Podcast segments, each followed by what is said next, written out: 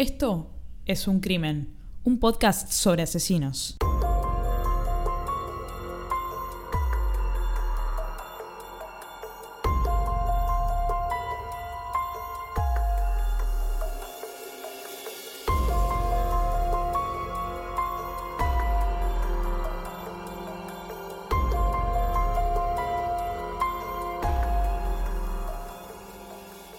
Hola a todos, ¿cómo están? Yo soy Ángeles. Y yo soy Anabela. ¿Cómo estás, Anabela? Y estoy, estoy bien. A ver, digo, no sé, estoy como el orto en realidad. O sea, seguimos en cuarentena, ya son 150, 160 días y estoy repodrida, pero contenta de estar terminando una nueva temporada con Es un crimen. Yo creo que no nos esperábamos tener tres temporadas a esta altura. No, contenta de estar terminando la temporada. No, la verdad que ya eh, dentro de poco tiempo cumplimos dos años haciendo este podcast. Yo pensé que iba a tener un episodio solo y bueno, este sería el episodio número 31. ¿Dos años? Dos años, en marzo. Dos años como un nene de dos años. Es increíble, no, no, no lo puedo creer. Sí, y hoy por supuesto, como siempre, episodio número 10, final de temporada, ya un clásico en este podcast, nuestro invitado usual, está con nosotras Germán, que ya no tengo que decir ni el apellido, ni qué hace, ni, ni, nada, porque todo el mundo lo conoce. ¿Cómo estás, Germán? Muy bien, ¿cómo están ustedes? Bien, ¿por qué el suspiro? No, el suspiro es porque estoy, estoy igual que, que ustedes, un poco agotado de esta cuarentena, pero bueno, Ángeles, estoy muy contento de estar acá, gracias por invitarme. Anabela, sono molto felice di essere di nuovo su questo podcast e molto felice di rivederti. Oh, grazie mille, grazie mille, Germano, grazie. Germano, le dice. no. Bueno, está bien. Bueno, a, eso hemos llegado en este podcast. Em, digo episodio número 31 porque Ana me miró medio raro cuando dije episodio 31 no te olvides que tenemos el episodio extra del Petit Orejudo. No me olvido. No me olvido. Que quedó ahí pobre solito. Y antes de este episodio salió el episodio 9, que es la segunda parte del crossover que hicimos con Café con Java. Pueden ir a escucharlo. La primera parte está en el feed de Café con Java. Hablamos de Luca Maniota, un asesino de mierda. Y bueno, ¿cómo estás, Germán? ¿Cómo te está yendo con tu podcast Pizza Birra Marvel que todos los fanáticos de Marvel pueden ir a oír si no lo oyeron ya? La verdad que estoy muy contento, literalmente lo hablo todas las semanas con mi psicólogo, que siempre me quejo de algo, me quejo de que es un año de mierda, no para mí, sino para creo que todo el mundo, todo el planeta literalmente, y todas las semanas le digo, menos mal que tengo el podcast porque es lejos lo que más feliz me hace. Así que ahora entiendo por qué vos también, ustedes son tan felices haciendo Es un crimen la verdad que hacer un podcast te, trae muchas alegrías. Pero es como una nueva frase de Mirta Legrand, o sea, haga un podcast y alégrese la vida, digamos. O sea, sinceramente, Germán, me pone re contenta que el podcast te esté dando ganas de vivir. O sea, por lo por como lo contaste. Te envidio, Germán, a mí no me pasa. Qué frágil que es mi vida igual, ¿no? O sea, necesito un micrófono y hablar de los cortes de pelo de la capitana Marvel para no suicidarme. Bueno, ese es el mundo en el que estamos este año. Bueno, pero es lo que nos tocó y, vos seguramente debes, debes hacer eh, feliz a mucha gente con, el podcast, como pasa con este podcast, que hay gente que nos escribe tipo, no, estaba re bajón y me escuché toda la temporada y gracias. Esas cosas están lindas también. Después están los mensajes de mierda, que la verdad les quiero decir, si nos van a mandar un mensaje de mierda, no lo manden.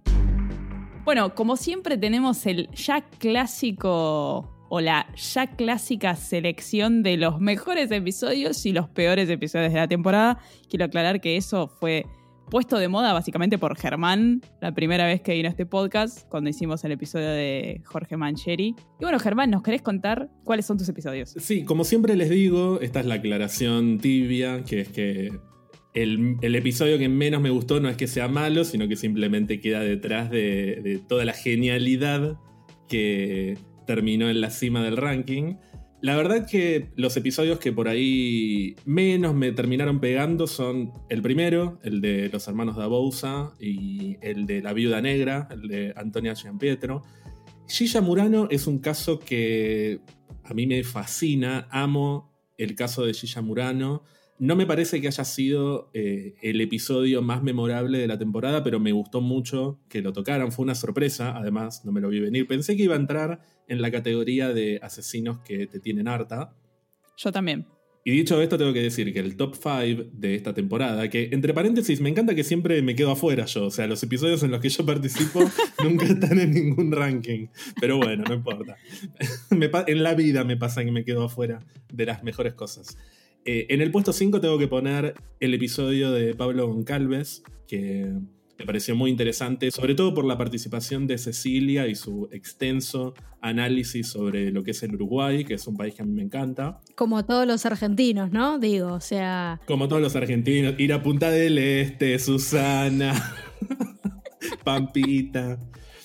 Bueno, después un aplauso para Anabela con su debut en el episodio de Joran van der Slot, que me pareció muy, pero muy bueno.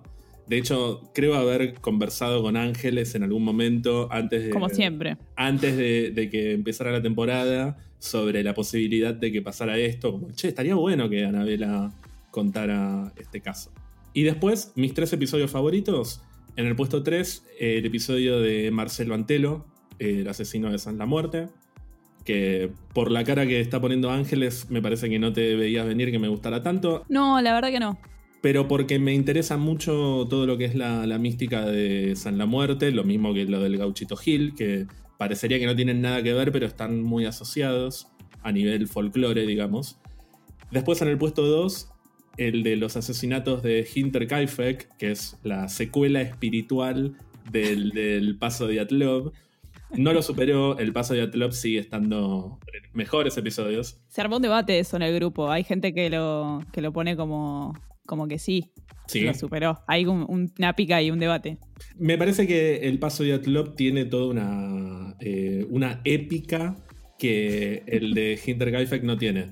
Con los Montes Urales, con eh, las tres empanadas, el conteo de Anabela, con todos los nombres, que me pareció fenomenal. Bueno, y mi episodio favorito de la temporada, definitivamente, es el de Carlos Gesualdo, el del genio musical que vos dijiste que iba a ser un episodio que dividiera aguas, para mí claramente fue el mejor. No lo pude parar de, escuchar eh, ni un segundo, estaba compenetrado con la narración. Me pasó algo similar a, lo que me pasó con el de Mateo 8. Que digo, boludo, qué buen caso, quiero saber qué pasa. Sí, eh, realmente dividió aguas. Hubo gente que quedó como vos completamente fascinada y después pasó algo parecido a lo que pasó con con el de la temporada pasada, con el de, el de Nueva York. El del esquito de Manhattan. Sí, pero este justamente era un músico, el asesino, y hubo gente que me dijo, eh, yo no vengo a escuchar, eh, eh, eh, y nada. Pero nada, me dio mucho trabajo y me dio mucho placer hacer ese episodio. Se notó. Y déjame decirte algo que vos dijiste que los episodios donde vos apareces nunca entran en estos rankings, pero los episodios donde vos apareces están en el top 10 de los episodios más escuchados de Es un crimen. Buena. En, materia global y, estadísticas del podcast, ¿no? Seguramente porque estoy yo, no porque es un episodio sobre Monzón, por ejemplo. no, pero por ejemplo, el episodio de, de Mancheri, o sea, el final de temporada de la, de, la, de la primera temporada, está segundo. Es el segundo episodio más escuchado de este podcast. Y el de Monzón es el quinto. Uno tiene 17.000 escuchas y el otro tiene 15.000. Así que, ojo. Bueno, Ana, ¿querés hacer un top 5 o querés hacer un top 3 o...? Mira, acá eh, Germán un poco me cagó porque dijo más o menos eh, lo mismo que lo que yo iba a decir. No, no, en realidad estoy contenta porque opinamos muy similar. Anoté eh, dos que fueron los que menos me gustaron. Los de los hermanos de Abousa eh, me pareció un poco aburrido, sinceramente ni siquiera recuerdo los detalles. ¿Por qué no me lo dijiste en el día? y el de Antonia Gianpietro, la viuda negra, me pasó lo mismo, como que siento que pasó sin pena ni gloria. Ojo que los disfruté igual cuando los grabé, pero no, no, son episodios que me hayan quedado en la memoria. Y después, eh, si tengo que elegir los tres que más me gustaron de esta temporada, bueno, no quiero ser egocéntrica, ¿no? Pero el que conté yo me parece que es uno de los mejores. Yo sé que sos una persona muy humilde. Toda la gente que ya te conoce sabe que sos una persona muy humilde. No, lo que me gustó mucho es eh, lo mismo que te pasó a vos con Carlos Gesualdo, que realmente te involucraste mucho con la historia, pudiste contar de lo que sabes. Y con el episodio que relaté yo me pasó lo mismo, porque te conté cosas, qué nivel, te conté cosas de Perú, te conté cosas de cercanía, ¿me entendés? Con el caso, por eso lo disfruté tanto. Y mm, también me quedo con el de Carlos Gesualdo, que me encantó, me atrapó muchísimo cuando lo grabábamos. eh, no sabía qué era lo que iba a pasar, eso era lo que más, me, lo que más disfruté del episodio. No sabía cómo podía llegar a terminar. Los asesinatos de Hinter Kaifek también me gustaron mucho. Eh, fallé ahí con la geología, tendría que haber contado más cosas, pero, pero estuvo bueno. Y para mí le compite al paso de Atlop, le, compite de igual a igual. Yo opino como Germán, me quedo con el, con el paso de Atlop por ahí. Pero si tengo que elegir mis episodios favoritos, el primero es el de Carlos Gesualdo. Ya se, dieron cuenta. Después el de. El, el- tu episodio, Ana, el de, el Joran Van- van der Sloot. Me gustó mucho. La gente dice que yo te interrumpí mucho. Y puede ser verdad. No sé, no sé, madre, o sea, lo dice la gente, lo dice el público. Yo no tengo nada que ver. Y el de Hinterkaifeck también está en uno de mis favoritos. Y después el resto como que están ahí. Por ahí si los escucho digo, ah, pero estaba bueno el episodio. El de Uruguay estuvo bueno, el de Pablo. El de Uruguay estuvo muy bueno. A mí me encantó. Y no nos olvidemos del segundo episodio del crossover que hicimos con Café con Java. El Cierto. episodio de Luca Mañota. Entra también en, en ese ranking. Claramente yo me olvidé de ese episodio porque todavía no lo escuché. Claro, porque al momento de, de grabar este episodio, ese episodio no salió todavía. Yo lo escuché porque lo edité, pero el resto no lo escuchó. El, el evento crossover en sí entra como uno de los, de los, Highlights. Claro, de la temporada. Perdón, y tengo que, tengo que decir que a mí particularmente el caso de Luca Mañota y el documental Don't Fuck With Cats me fascinan, me vuelven loco, así que muy probablemente, Anabela, te pido disculpas, pero seguro vas a quedar afuera del ranking y termine un poco más arriba eh, el episodio del crossover. Me parece inaceptable igual, o sea, eh, todavía no lo escuchaste y ya quedé afuera. Me parece como bastante... Deja, deja, deja, ya está. Bueno, y hoy tenemos un caso muy esperado, muy solicitado por los fanáticos de este podcast. Ya desde la primera temporada nos venían pidiendo que habláramos de este caso. Hoy vamos a hablar de Nair Galarza. ¿Qué les parece? Yo sé que Ana está muy... tiene muchas ganas. Germán, vos también o no? Sí, sí, definitivamente. Tengo que reconocer, lo hemos hablado ya bastante, que al principio no es que no me interesara el tema, sino que no me parece que sea un caso en el cual yo tenga muchísimas opiniones formadas de antemano. Sí, fueron surgiendo muchos temas a medida que, que lo fuimos conversando, preparándonos para, para este episodio. La verdad que es un caso que cuando ocurrió, a mí me, produjo mucha indignación por diferentes motivos que ya hablaremos, y eso motivó que un poco apagara la tele, por decirlo de alguna manera, y cada vez que se hablaba del tema cambiaba de canal o cambiaba de sitio web o de lo que fuera, porque me hacía mal al cerebro y al estómago. Por eso un poco siento que, que no es un tema en el cual esté sumamente empapado, pero tengo una opinión recontraformada y, y bueno, ya lo, lo discutiremos. La, Anabela la veo, la veo como que está desesperada por zambullirse en el tema. No, es que no sé si desesperada. Yo voy a confesar que mientras los medios hablaban de este caso, yo no le presté toda la atención, digamos. Lo seguí como de reojo. Traté de no involucrarme mucho, no lo seguí paso a paso, pero definitivamente me llamó la atención desde de un principio y después no, no lo seguí mucho. Y ahora que me puse a investigar un poco más y me preparé, por supuesto, para este episodio, como lo vengo haciendo hace un mes más o menos, eh, encontré un montón de cosas y dije, arranquemos, arranquemos, tipo, hay un montón de cosas para decir. Y a diferencia de Germán, yo no siento, no, No tengo una opinión formada todavía sobre, sobre el caso o sobre algunas cuestiones.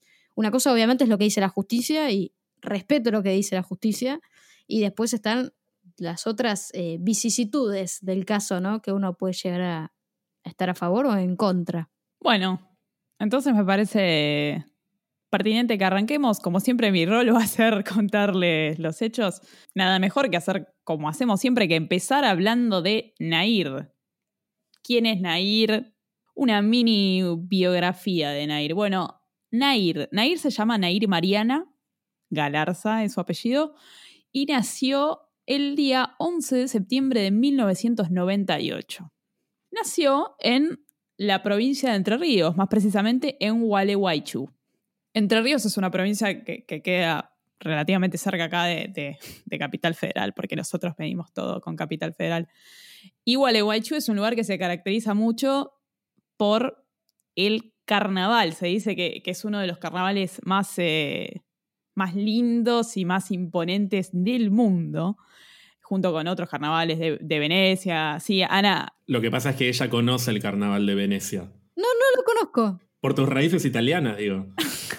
Sí, sí, pero en general no me gustan los carnavales, no me gusta ni el de Río de Janeiro, no me gustan. A mí me pasa algo parecido, pero bueno, e, es un espectáculo bastante llamativo, ¿no? Tienen el famoso corsódromo donde se presentan varias eh, escuelas, creo que se llaman los, grupos y básicamente son gente que está todo un año armando los trajes, armando, ensayando para eso. Gualeguaychú es famosa por su carnaval.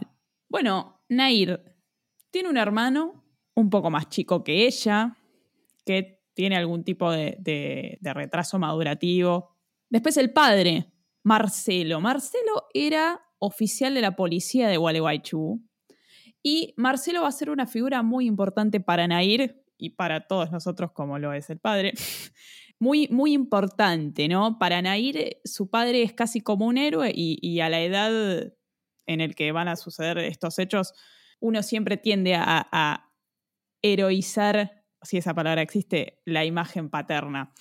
Bueno, después su madre también entiendo que era policía y tenía una gran relación con Nair, ¿no? Eran muy, muy, muy unidas. De hecho, hay gente que, que las veía más como, como hermanas o amigas desde un punto de vista exterior. La familia vive en una casa, en una zona bastante transitada, en una zona donde hay mucho boliche. Esto va a ser importante porque hay situaciones que se van a dar en estos lugares. Un boliche, ¿no? La gente en México, ¿qué, qué me hablas? ¿Qué es un boliche? Un club, un club. Una discoteca. Una disco. Claro, acá le decimos boliche, club nocturno. Bueno, de hecho, la, parte de atrás de la casa donde viven a ir limita con boliches. La verdad es que en vole. Querés dormir y te querés morir. Lo he vivido. Lo he vivido literalmente. ¿Vos vivías cerca de un boliche? Yo vivía en San Miguel, a una cuadra de la calle de los boliches de San Miguel, que en su momento era muy, pero muy concurrida, venía gente de, todas partes de la provincia de Buenos Aires y estaba bueno cuando salía, no estaba bueno cuando no salía, definitivamente. Eso te iba a decir, ¿no? Porque si por ahí salías con tus amigos a bailar y, che, Germán, te toco el timbre, caminamos una cuadra y llegamos, o sea, está bueno. Eh, eh, estaba bueno en ese sentido, pero igualmente nosotros nos juntábamos, hacíamos previas, todo lo demás, pero también lo que, lo que no está tan bueno de eso es el, las zonas en las que hay muchos boliches, como puede ser el caso que estamos hablando, también son propensas a que a altas horas de la madrugada aumente mucho la delincuencia. Yo me acuerdo de estar volviendo a mi casa y tenés que estar permanentemente mirando para todos lados porque, porque afanan, afanan a, la gente que sale. Bueno, vivían en una zona de boliches y, y eso va, a ser interesante porque en el momento en que pasan los hechos, Nair está en edad de ir a boliches, pero bueno, ¿quién dice cuál es la edad para ir a boliches? Bueno, Nair practica un par de deportes, hace hockey, toca la guitarra. Es una frenética de la limpieza y el orden. Eh, sus, amistades y sus allegados la, la califican así, ¿no? Como muy puntillosa, prolija. ¿Obsesiva? Y sí, Y también muy callada, muy educada. Eh, esa gente que, que no habla en general, pero cuando habla dice una máxima, por ejemplo. ¿Puedo hacer una pregunta sobre la familia? Vos mencionaste el padre policía. Yo tenía entendido que la madre también, pero después eh, me parece que, que estaba equivocado. Entiendo que la madre era policía y después ya no más. ¿Nivel socioeconómico de la familia era clase media o...? Sí, clase media. Clase media no me animaría a decir alta, tampoco me animaría a decir baja. Clase media. Media, media. Ok. Ahora vamos a hablar un poquito más del padre, pero el padre, bueno, el padre, ya que estamos, digamos, el sueldo de policía se sabe que no es un sueldo cómodo, sobre todo para mantener una familia tipo. Y, bueno, el padre a la noche eh, trabajaba de patovica, por ejemplo, en estos boliches. De ahí, bueno, eh, el padre tenía una fama de ser un tipo bastante jodido, como que si te tenía que dar una trompada ahí en el boliche no le iba a temblar el pulso. Pero en cuanto al nivel socioeconómico, era una, familia de clase media. No les sobraba nada, pero tampoco estaban en ningún problema, entiendo. Eso, responde a tu pregunta. Sí, me imaginé que la respuesta era esa, pero mm, en algún momento escuché en, los medios que se hablaba de ella como una chetita.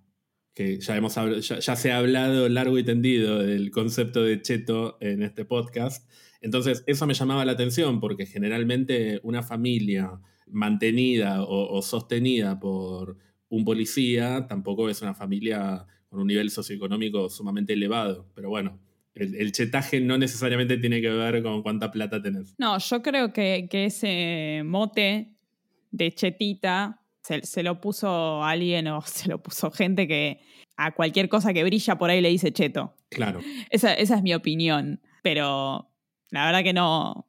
Era una familia de clase media. ¿Qué, qué es un cheto, no? Podríamos entrar en una conversación filosófica, si se quiere, en este momento. Mejor no, no discutirlo, no.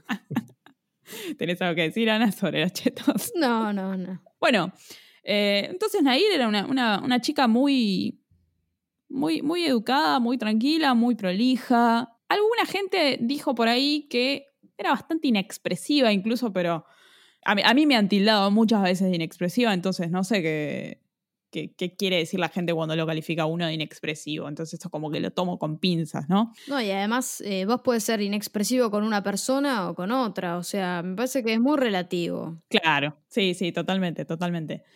Bueno, llega diciembre del año 2016, Nair termina el colegio secundario, ¿no? ¿Qué se hace eh, acá? No, no sé realmente, por ahí Ana, vos lo sabés, cuando se termina el secundario, acá se hacen lo que se llaman fiestas de egresados, bailes. Existe eso en, eh, en otros países, digamos, no somos los únicos que tienen fiestas de egresados.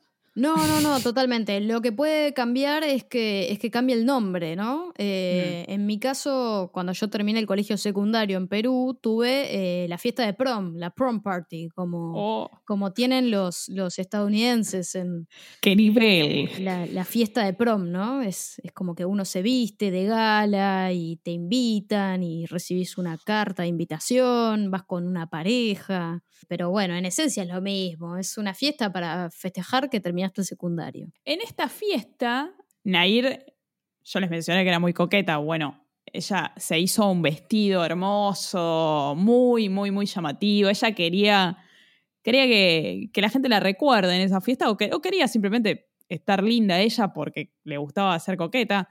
En Gualeguaychú mucha gente se conoce entre sí, tampoco es un lugar tan pequeño, no, no es un pueblo, pero cuenta, parece una amiga o, o alguien que en un año siguiente, en otra fiesta de egresados, era muy, muy activa en las redes sociales. Había subido fotos de, su vestido, de ella en el vestido, en la fiesta. Parece que otro, otra egresada le copió el vestido. Y Nair parece que se enojó mucho. Y cuentan por ahí que alguien le dijo, che, mirá si te copia, además del vestido, la sesión de fotos. Ella le dijo, la mato. Son pequeños bocados que la gente se agarra. ¿Quién no dijo algún día, lo voy a matar? ¿No? Sí, una cosa es una expresión de deseo y otra cosa es realmente llevar a cabo ese deseo, ¿no? O sea, la verdad que el día que yo mate a alguien van a agarrarme por todas las veces que dije, no, si puedo te mato. No da, ¿viste? Sí, sí, no sí. da. Total, total. Son esos testimonios, me causa gracia porque son esos testimonios de gente que dijo, sí, a mí me dijo que la iba a matar porque le iba a copiar las fotos, ¿no? Con el diario del lunes lo, lo atás el cabo. Ahora, si no hubiera pasado nada, eso queda, queda perdido en el tiempo. Bueno, mayo de 2017, los padres de Nair se casan, ¿no? Evidentemente no, estaban, no estaba formalizada en la sociedad del matrimonio la relación de los padres de Nair, entonces se casan y bueno, se cuenta por ahí que Nair fue muy activa en el proceso de crear el vestido de la mamá, le organizó la fiesta, estaba muy, muy, muy, muy involucrada. Bueno, esto para, ilustrar un poco lo unida que ella era con toda su familia. Hemos tenido casos en el pasado en este podcast donde eh, los protagonistas no son muy unidos con su familia y eso también va a influir después en el futuro en, sus acciones quizás. Ahora va a entrar a escena una persona que va a ser la otra protagonista de esta historia, que es básicamente la víctima de Nair. Quienes están en Argentina seguramente conocen este caso y saben qué pasó. La gente que no está en Argentina seguramente no conoce, pero bueno, Nair es una persona que mató a un joven, a un chico que era su novio, entre comillas. Ahora vamos a ver por qué. Bueno, vamos a hablar ahora de, cómo nace esa relación, en qué momento se conocen.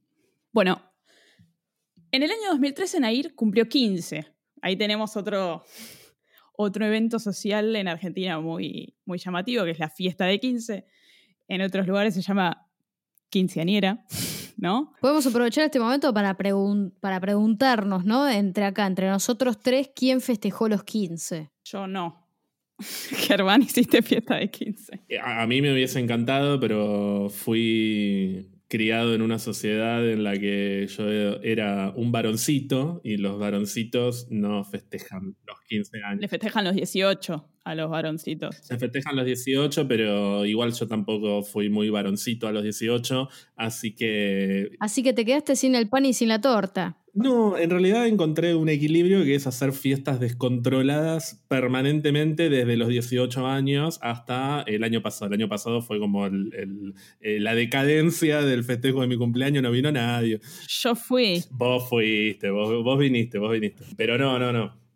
Me hubiese encantado festejar eh, los 15 años, me encantaba cuando veía los vestidos, las velas, las rosas, toda una mierda igual. Todas esas tradiciones de la fiesta de 15 se terminan peleando todas las amigas, es toda una mierda, pero me encanta, me encanta todo ese quilombo. ¿Vos tuviste fiesta, Ana? No, no, me lo ofreció mi mamá y mi papá, obviamente. Mi papá me dijo, bueno, no sé si vos querés una fiesta o un viaje. Y me dijo, la fiesta, y cruzaba los dedos como diciendo, que diga que no, que diga que no.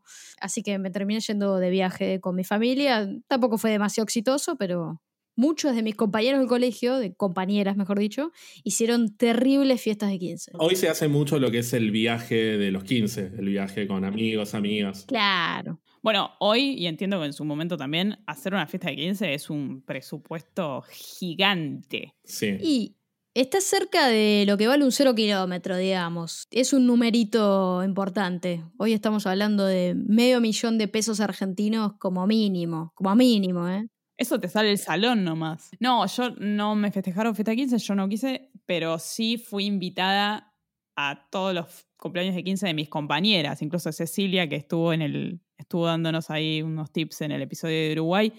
Yo fui a la fiesta de 15 de Cecilia y nada, había un momento del año que todo el mundo hacía fiesta de 15 y todos los fines de semana tenías que ir a una fiesta. Era una vida muy salvaje. Lo mejor de las fiestas de 15 son los souvenirs, que en general son todos horrorosos. Una porquería. y a mí me encantaba después ponerlos a todos en el living de la casa, porque no son souvenirs que después te los pones en la pieza, no, tienen que estar a la vista de todos para que después, cuando la quinceañera viene a tu casa, diga, ay, ahí está el souvenir de mi fiesta. Mi mamá se quería morir porque era uno más feo que el otro. Ese año, cada vez que venía a una fiesta de 15, le decía, mirá lo que traje. Y me decía, me quiero pegar un tiro en la concha. Mirá si serán feos los souvenirs que mm, yo no los reclamaba directamente, no me los llevaba a mi casa y mi mamá decía, y pero no te lo trajiste, era horrible, mamá. Mucha gente se lleva a los centros de mesa Sí, yo me acuerdo que tenía un par de souvenirs por ahí. No, mi mamá era al contrario. Ah, eso junta tierra, tiralo. Muy sabia mi mamá. Bueno, Nair cumple 15, ¿no? Como se acostumbra acá a festejar el cumpleaños de esa manera. Lo festejó en un boliche.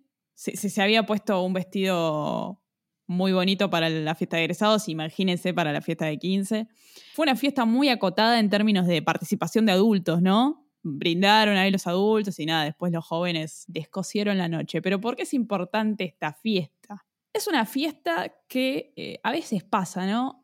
hay gente que vos invitás y esa gente invita a otra que vos no conocés. Y a veces en la fiesta ves gente que no conoces. Los famosos colados. Exactamente. Los famosos colados. Yo me colé a un par de quince. Bueno. Así que esos colados, yo soy una de esas. A veces incluso e-, es premisa de la fiesta invitar otra gente. Es como, está ok, por el organizador que vos hagas eso, no siempre está mal.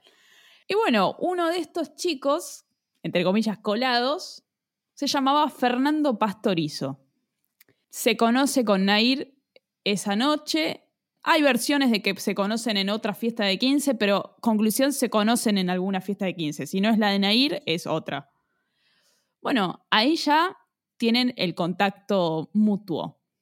Después de, pasada la fiesta, Nair se entera que Fernando tiene una novia, entonces ella como que no quiere saber nada.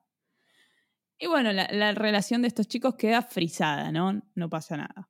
Después, en agosto de 2014, bueno, Nair y Fernando eran ambos habitués de boliches y se vuelven a cruzar en un boliche, digamos. ¿Cuáles eran las chances de, encontrarse con alguien en los boliches, en los boliches más grandes de Gualeguaychú y altas? Porque me imagino que la gente frecuentaría seguido los fines de semana. Y esa noche comienzan una relación, ¿no? Incluso la muestran en las redes sociales, ¿no? Fernando en particular le pide a una persona que pasa por ahí, che, me sacas una foto con esta piba y sube la foto a las redes sociales y, muestra que está comenzando una relación con alguien. Bueno, ahora entramos a la relación de ambos, ¿no? Ambos eran muy apasionados muy de, pasar del amor a las peleas brutales en cuestión de segundos. Nosotros en este podcast hablamos del caso de Monzón, que él era muy violento, eh, y hemos hablado de, otros casos de, violencia de género, pero en este caso los dos eran componentes, los componentes violentos de la relación, digamos. Ella lo celaba a él, él la celaba a ella, eh, le decía que le había mentido, que con quién había estado, se bloqueaban de, las redes sociales y de WhatsApp, lo que sea, y después se desbloqueaban y pasaban al amor. Bueno, las relaciones que hoy se conocen como tóxicas, ¿no? Pero bueno, eran muy jóvenes. Uno a veces piensa que las relaciones tóxicas se dan solamente en gente grande y la realidad es que no. No, es verdad. Eh, las relaciones tóxicas. El tema es que toman formas diferentes en función de la madurez emocional que pueden tener las personas que forman parte de una pareja. No es lo mismo una relación tóxica entre pibes de 15, 17, 18 años que entre pibes de 20 y pico que entre personas de 30 o de 40. Entran en juego otras cuestiones sociales, otras cuestiones, otras cuestiones de, de responsabilidades también pero fundamentalmente eh, la cuestión de la madurez emocional, esto de, sin quitarle responsabilidad a una persona que tiene actitudes violentas a los 15 años, bueno, también hay que prestarle un poco de atención a el entorno, a el contexto social, el contexto eh, económico, el contexto familiar. Muchas veces esas expresiones de agresividad son una manera de manifestar otras cosas que están pasando en la casa, por ejemplo. De nuevo, sin justificar o sin quitarle responsabilidad a sus acciones. Después, 20 años después, pueden darse eh, situaciones similares, pero uno ya cuando se fue de su casa, eh, salió al mundo exterior, empezó a, cortar con su historia familiar, con su historia previa, y bueno, la responsabilidad cambia. Yo no me puedo justificar a los treinta y pico de años si tengo una actitud violenta porque en mi casa me pegaban. No, bueno, ya eh, entran en juego otros factores. Yo creo que lo que pasa igual, eh, o la parte que uno se olvida de las relaciones tóxicas, es que uno a veces es muy rápido para decir, él es un tóxico, es él que es un violento, él es mal tipo. O, ¿no? Eh, se la agarran con la mujer que es como, bueno, ella es la yegua, ella le hace la vida imposible, no lo deja estar. Y me parece que ahí está el error. En una relación tóxica, los dos son tóxicos, no es uno solo. ¿Sí? Es como, se necesitan dos, ¿me entendés? En esa pareja. Eh, tenés uno que somete y tenés el sometido. O sea, es, y me parece que, ya lo veremos cuando Ángeles empieces a contar un poco más de los detalles, pero ¿cuánto podemos decir que Nair era la tóxica o que Fernando era el tóxico? Claro, porque hay casos en los que hay un, eh, una persona que somete y otra que es sometida, pero hay otros en los que hay una especie de retroalimentación entre los dos. Llega un momento en el que no encontrás cuál fue el punto de origen, porque ya está completamente pasado. Tal cual. Ambos se encienden y, y, tampoco ninguno de los dos por ahí tiene la capacidad de decir, bueno, basta, eh, e irse, no, sigue dándole leña y después pasan de, del odio a, la pasión, a, sos el amor de mi vida, etcétera, etcétera, etcétera. Bueno, este era el caso. Si yo me pregunto, además, ¿cuánto te influencia, ¿no? Cuando vos tenés 15, 16, 17 años, lo que ves en la tele, lo que ves en las películas, esa forma como loca de amar y de, discusiones y de peleas, ¿no? Eh, más te pego, más te quiero, o más discuto, más te quiero, ¿no? Hay parejas que si no discuten es como si no se amaran. Porque te quiero, te aporreo. También. Una frase nefasta, pero, pero yo la escucho desde que nací. Yo también la escucho a mí. Yo tenía un compañerito en, primer grado que me, que me pegaba y me, me, pellizcaba y me pegaba, me agarraba las manos, me, me, hacía daño. Y yo cuando se lo iba a contar a mi vieja, pobre mi vieja, me decía eso. Ah, ¿por qué él está loco con vos? No, boluda, date cuenta que no. Por supuesto que nada, hoy lo, hoy lo miro con los ojos de hoy, 25 años después, y digo, no. Eh, y seguramente mi vieja hoy se dé cuenta que no, pero en ese momento era así, qué sé yo. Sí, y tampoco es que ese nene después creció para convertirse en un femicida, no necesariamente. No lo sé. No lo, no lo sabemos, pero no. era nene que seguramente manifestaba esa violencia con vos porque estaba trasladando algo que le pasaba en su vida. El tema es, ¿en qué momento de la vida se hace el corte? ¿Cuándo dejas de ser responsable? Mejor dicho, ¿cuándo empezás a ser responsable por el pellizco, por el empujón, por el golpe? ¿A los 18 años? Porque sos legal. O sea que si te lo hacía un mes antes era responsabilidad de mis padres, pero ahora que ya tengo 18 es responsabilidad mía. Y no funciona así. Legalmente hay un marco para poder medir eso, pero la madurez emocional es un proceso que, toma muchos años y que es difícil identificar a partir de qué momento una persona se tiene que hacer cargo de ese tipo de acciones. Completamente. Bueno, ellos se mostraban públicamente. Eh, ahora cuando entremos más, más en, el caso y después en, posteriormente al crimen van a surgir otras cuestiones.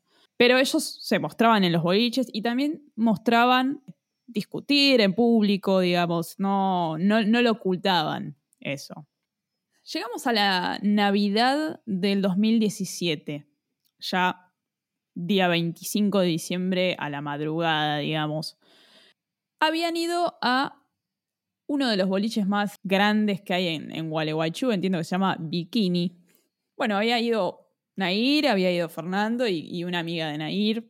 Y sucede una situación en la que no se sabe bien por qué, porque Fernando, por supuesto, no está para contarlo y Nair realmente cuenta lo que le conviene. De alguna manera, Nair y la amiga le terminan pegando a, Fernando. Sucedió una cuestión de celos y le pegan. ¿Por qué sabemos esto? Porque Fernando le manda un audio a sus amigos llorando. Ese audio está en, en YouTube disponible, lo pueden ir a escuchar. No, no lo voy a, pasar ahora porque es bastante inentendible lo que él dice porque está muy alterado y es mejor verlo con subtítulos. Está llorando terrible diciendo que le, le habían pegado, que estaba dolorido. Bueno, nos da a pensar que no estaba mintiendo, realmente algo le había pasado. Y bueno, a partir de ese momento hubo un quiebre en la relación. Fernando ya estaba en condiciones de decirle no te quiero ver más. Y de hecho eso es en parte lo que, lo que él quiere. Él no quiere continuar la relación con Nair. Por supuesto que la, la, la escalada de agresiones continuó. También pasaban estas situaciones de Nair mostrándole a Fernando que, que ella estaba con otros chicos, digamos. Ahora vamos a entrar en un tema de eran novios, no eran novios. Ya vamos a llegar ahí. Porque eso es importante incluso para la causa parece que esta situación de, golpes con, con, la amiga de Nair, Nair y Fernando, se sucedió porque él en teoría la, la, agarró del brazo y le dijo, ¿qué hacías con este pibe? Y la amiga de Nair lo vio que le agarraba y le dijo, no, soltala y, y le empezó a pegar. Parece que fue así. Bueno, él se va. Había mucho de esto de tenerse bloqueado en WhatsApp, desbloquearse.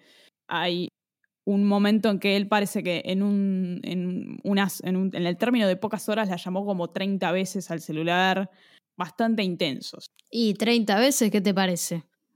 o sea, más allá de lo que pasó, a mí me llega a llamar una persona 30 veces, no le hablo nunca más. Sí, yo pienso igual. Bueno, llegamos al día 29 de diciembre del año 2017. Nair ya tiene 19 años, Fernando tiene, tiene 20. Nair había dejado el cargador de su celular en la casa de Fernando. Nair tenía un, iPhone, Fernando tenía un, celular Motorola, puede parecer irrelevante, pero después nos va a importar un poco. Y Nair, bueno, dice, bueno, necesito el cargador, se lo pide a la madre, la madre no lo tenía disponible, entonces va a la casa de Fernando a buscar el, cargador de, del celular. Se toma un remis Previo a esta situación, se sabe que Fernando le había mandado un mensaje diciéndole que no quería verla más, lo cual esto nos puede llegar a interesar. Entonces, Nair llega a la casa de Fernando. Todo esto que estamos contando es parte reconstruida de lo que cuenta Nair y de lo que después, digamos, en pericia se puede deducir. Ella dice que Fernando le recrimina por qué no le contestaba los mensajes, ni las llamadas, ni nada. Y ella le dice, bueno, flaco, pará, me quedé sin batería. Le da el cargador y este remis que había llevado a la casa de Fernando Nair, en teoría dice Nair que no la quiso esperar y el remis se fue. Fernando le dice, bueno, quédate tranquila, yo te llevo. Él tenía un ciclomotor. Bueno, la lleva en, el ciclomotor, entran a, a, la casa de Nair, en teoría él le dice, bueno, entremos y hablamos, hablamos bien. Toda la familia de Nair estaba durmiendo y vale aclarar que nadie escuchó nada, no los escucharon entrar, no los escucharon nada, discuten, se ponen a discutir de forma muy acalorada, por eso es extraño que nadie haya escuchado nada. Muy llamativo. Muy llamativo. ¿Y cómo sabemos que discutan entonces? Esto es lo que dice, esto es lo que dice Nair. Esto no lo podemos saber porque, bueno, Fernando no está para contarlo, pero la madre de Nair posteriormente dice que ellos, al vivir en una zona de boliches, tenían todo cerrado como muy hermético. Entonces, quizás por eso no escucharon nada. He tenido discusiones en mi casa con la música del boliche al mango y se escucha, pero bueno. Bueno, discuten, discuten, discuten y aparentemente tienen relaciones sexuales y después tienen otra discusión. Ahora llegamos a, una, a un momento en el que hay dos versiones. La versión de Nair y una versión un poco incierta. Según Nair, Fernando estaba muy violento y la agarra de los pelos y la obliga a subirse a la moto.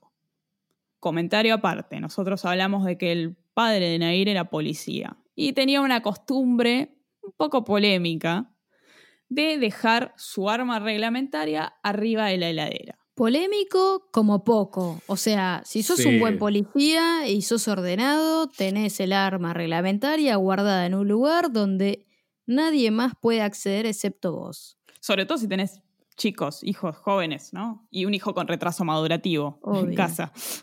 Fun fact, en mi casa, en la casa de mis padres, hay un revólver de plástico arriba de la heladera y es disuasivo completamente. Eh, se parece mucho a una 9 milímetros en realidad, y...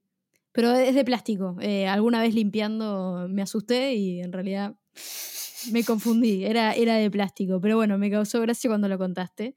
Eh, no es un lugar muy inteligente para ponerlo, o sea, además eh, la heladera se sobrecalienta, vos pones el arma ahí arriba, es como, no sé, no, no me gusta la idea, me parece equivocado como poco. Lo que dijo Anabela, eh, se me ocurren comentarios mucho más agresivos, la verdad. Sí, no, no. No hay chance de que, de que un policía pueda dejar el arma arriba de la heladera. Está. Es una decisión de mierda, definitivamente. Sí, en resumen. Eh, eh, yo ya he contado en este podcast, no es novedad, que, que mi padre tenía armas por deporte, digamos. Yo he ido a, tirar en forma deportiva con él y, y mi papá era muy obsesivo con eso de guardar las armas bajo siete llaves. No, yo siendo chica no, sabía dónde estaban y nunca, nunca, nunca pude tener acceso porque él se ocupaba de ocultarlas. Por eso ah, yo opino igual que ustedes. Es comodísimo que el arma esté arriba de la heladera porque te levantas a la mañana, pinga, la agarrás, te tomas un café y te vas. Pero después es peligroso, realmente es peligroso. Obviamente, después, si una persona agarra ese arma y dispara, la responsabilidad es de la persona que disparó.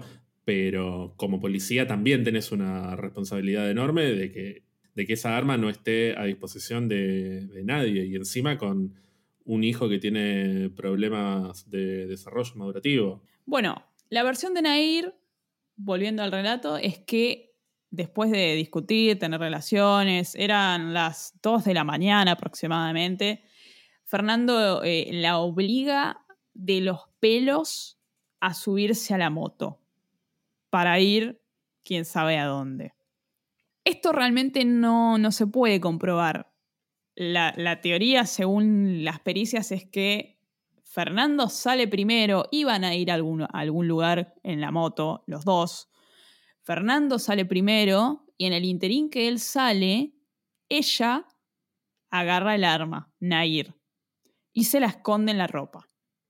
Entonces ahora tenemos dos posibles caminos, ¿no? Que van paralelos. Sí, déjame decirte que que te agarren de los pelos y te obliguen a subirte un auto es razonable. Pero una moto la veo mucho más complicada. O sea, en la moto tenés que hacer equilibrio, te tenés que sentar bien. No es lo mismo que te tiren adentro de un auto, ¿me explico? Claro, pero ella dice que además de agarrarla de los pelos, Fernando había agarrado el arma y la estaba amenazando con el arma. Ok, e- esa parte no la había. Ok, no la había entendido. Entonces le dijo, presuntamente, no, porque por ahí me la salté. Le dijo, bueno, subite. Y la estaba apuntando con el arma. A todo esto ahora lo que vos decís me empieza a hacer sentido. ¿Por qué? Porque ella dice que Fernando se sentó adelante para manejar la moto, que no era una moto, era un ciclomotor. Digamos, los portes de moto y ciclomotor son distintos. La moto es bastante más grande y pesada y el ciclomotor es más chiquito y liviano. Totalmente. Esto es importante. Nair dice que Fernando se pone el arma entre las piernas y la agarra con la mano. Y Nair estaba sentada atrás. Ahora cobra sentido esto que vos decís porque al momento que él oculta el arma en las piernas, ella ya se puede bajar del ciclomotor, digamos. Además, ¿cómo la, ¿cómo la subís de los pelos si vos te tenés que subir adelante? Es. No, bueno, pero también en una situación en la que mm, una persona se siente amenazada, por ahí decís, bueno, me, me voy a callar y voy. Y, Sí, o sea, tratando de, de entender eh, la situación que describe Nair, una persona que la amenaza con un arma, probablemente habría tenido actitudes violentas antes, entonces Claro. también, bueno, eh, estaría asustada, o sea, suponiendo que esta versión fuese cierta, ¿no? Bueno, e- esto me hace acordar a muchos casos de, de- de violencia de género donde posteriormente que, que mutan en femicidios, digamos, evolucionan en femicidios que las mujeres no, no logran salir de esa situación por miedo. El miedo no, las, no les permite tienen una puerta ahí y no pueden ir a la puerta porque es una situación de tal temor que no pueden hacerlo. Y esto podría ser algo así. Sí, y hay un sometimiento psicológico también. Claro, exactamente. Entonces, bueno, ponele que, que por ahí puede ser. Bueno, entonces tenemos dos versiones. La de Nair, que es que Fernando tiene el arma entre las piernas y con una mano encima y van en la moto, y la de la justicia, que es que Nair tenía el arma escondida entre la ropa y estaban yendo con la moto por ahí. Bueno, continuamos con la versión de Nair, ¿no? Nair dice, bueno, estábamos en la moto, en un momento Fernando dobla, iba a alta velocidad y dobla en una calle que tenía piso de tierra y era como una suerte de callejón, una calle bastante angosta. Entonces él, como tenía una sola mano agarrada de, del manurio del, de la moto, porque la otra mano la tenía sobre el arma, pierde el control de la moto, o del ciclomotor, mejor dicho, y como que se caen. Entonces ella dice que cuando Fernando al estar por caerse de la moto, él con las dos manos agarra la moto, entonces ya saca la mano de arriba del arma. En ese momento ella atina a agarrársela y es ahí con todo ese descontrol que se da en la velocidad de la moto cayéndose, que a ella se le escapan primero un disparo y después otro disparo. Esa es la versión de Nair en el momento de, de la muerte de Fernando hasta ahora, según Nair, accidental. Por supuesto, esta versión es de, después una confesión que hace Nair, pero me interesaba ir por los dos caminos. La versión que no es de Nair dice que Fernando dobla en una calle y va con la, el ciclomotor a muy poca velocidad y ya con la moto casi detenida, Nair saca el arma y a una muy corta distancia, casi apoyando el, cañón del arma en la ropa de Fernando, efectúa el primer disparo. Ahí es cuando Fernando se cae de la moto queda boca arriba con una pierna debajo de la moto y Nair efectúa el segundo disparo de frente a Fernando, mirándolo. Y ese disparo impacta en el pecho. Bueno, hasta ahí tenemos dos versiones del momento del asesinato. ¿Por qué la versión de Nair queda desestimada? Bueno, pericias posteriores, a ver, en, el piso de tierra es muy fácil ver si hubo una maniobra violenta, hubo velocidad, digamos, no se pudo ver que haya tierra removida básicamente que indique que el ciclomotor perdió el control todo indica que iba a una velocidad casi nula. ¿Constante, querrás decir? O... No, el, ciclomotor iba casi deteniéndose. Ok. Al momento del primer disparo. Después, hay un, concepto balístico que es eh, el que permite, digamos, eh, ver a qué distancia se realizó un disparo y en este caso se determinó esto que yo les contaba hace un rato, que el arma estaba prácticamente apoyada en la espalda de Fernando, lo que lo hizo caer y que quede su pierna abajo de, la moto. Debajo del cuerpo de Fernando se encontró una vaina, ¿no? Lo que recubre el proyectil. Eso significa que el primer disparo, la, la vaina cayó y él cayó arriba. Y después, nada, que encontraron un proyectil enterrado en la tierra, eso indica que, nada, fue un remate ambos proyectiles le atravesaron el cuerpo y que la, trayectoria de ambos disparos indica que alguien apuntó, no que se escaparon los tiros.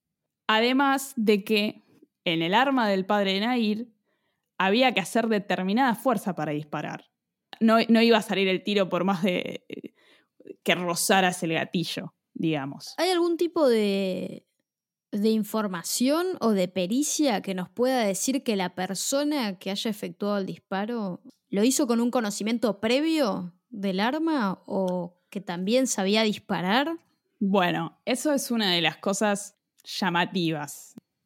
Ahora vamos a llegar a la instancia en, el que, en la que Nair se presenta a declarar, ¿no? Pero Nair demuestra en su primera declaración barra confesión que puede manipular un arma. Lo cual no me extraña, digo. Vos No. contaste que, que tu papá tenía armas y tu papá te enseñó a disparar. O, de- o Sí. por lo menos eh, tuviste cierta familiaridad. Hoy no es lo mismo si yo agarro un arma que si vos agarras un arma. Sí, sí. eh, a- además, nada, me- parece que padre policía, yo, nada, puede haber existido la, la situación de él enseñándole cómo Totalmente. manipular un arma. Incluso como una medida de seguridad. Por las dudas. Claro, eh, totalmente en contra con dejar el arma arriba de la heladera. Totalmente, totalmente. Sí, sí, sí. Bueno, ahora llegamos a una instancia que nos va a demostrar por qué el relato de Nair eh, queda completamente, entre otras cosas, desestimado. Al momento que Nair efectúa el segundo disparo, pasa un remis por ese callejón. El remis iba con una pasajera que iba a dejar a 50 metros del lugar donde estaba pasando la situación con Nair y Fernando. El chofer cuando pasa ya había escuchado el primer impacto, el primer disparo, mejor dicho, y ¿qué pensó? Que era, no sé, una cañita voladora. Estábamos a 29 de diciembre. Dijo, eh, los pibes están pelotudeando con la pirotecnia, porque es algo re común en esa época del año. Eh, No solamente común en esa época del año, sino mucho más frecuente o mucho más común en esos años, digo. Siento que cada vez disminuye más la pirotecnia en los últimos años, ¿no? Estoy hablando 2019-2018. Y, y- y me, me parece que todavía estaban en una época, y creo que esto en el, en el interior ocu- ocurre más, que se utiliza pirotecnia y a veces arranca durante los últimos días de diciembre, digamos, no es solamente el 25 de diciembre o el 31. Sí, bueno, el, el, el chofer, cuando declara, ¿no? Dice que cuando él pasa, ve a una persona tirada en el piso con la moto ahí encima de la pierna. Lo primero que piensa es que tuvo un accidente, ¿no? Que es muy común accidentes en moto y en ciclomotor, son... Yo misma choqué con uno. Y cerca de la persona que estaba tirada en el piso, ve una persona arrodillada. No llega a distinguir si era una chica, un muchacho, o qué, qué es lo que es, pero era una persona agachada. Posteriormente esto nos va a servir porque nos va a dar una explicación. El remisero deja a la pasajera, decimos, no, siguió avanzando, no miró por el espejo retrovisor, sí, miró, pero había un camión que le bloqueaba todo, toda la visual, digamos, entonces no pudo ver qué pasaba, pero dijo, bueno, dejo a la pasajera y vuelvo a ayudar a esta gente que se accidentó. Cuando el remisero vuelve, se encuentra solo con la persona en el piso.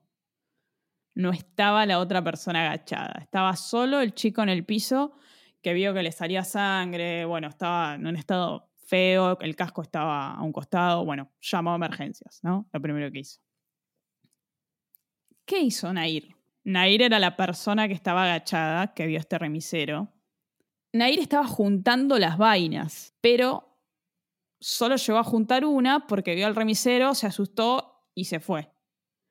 ¿Para qué estaba juntando las vainas? Para llevárselas de souvenir, ya que hablábamos.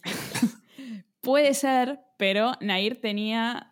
Nada, ella quería ocultar la situación. Claro. Estamos hablando de una persona plenamente consciente de sus actos y va a levantar las vainas para evitar incriminarse. Lo estás diciendo vos. Yo, Anabela Guimarães.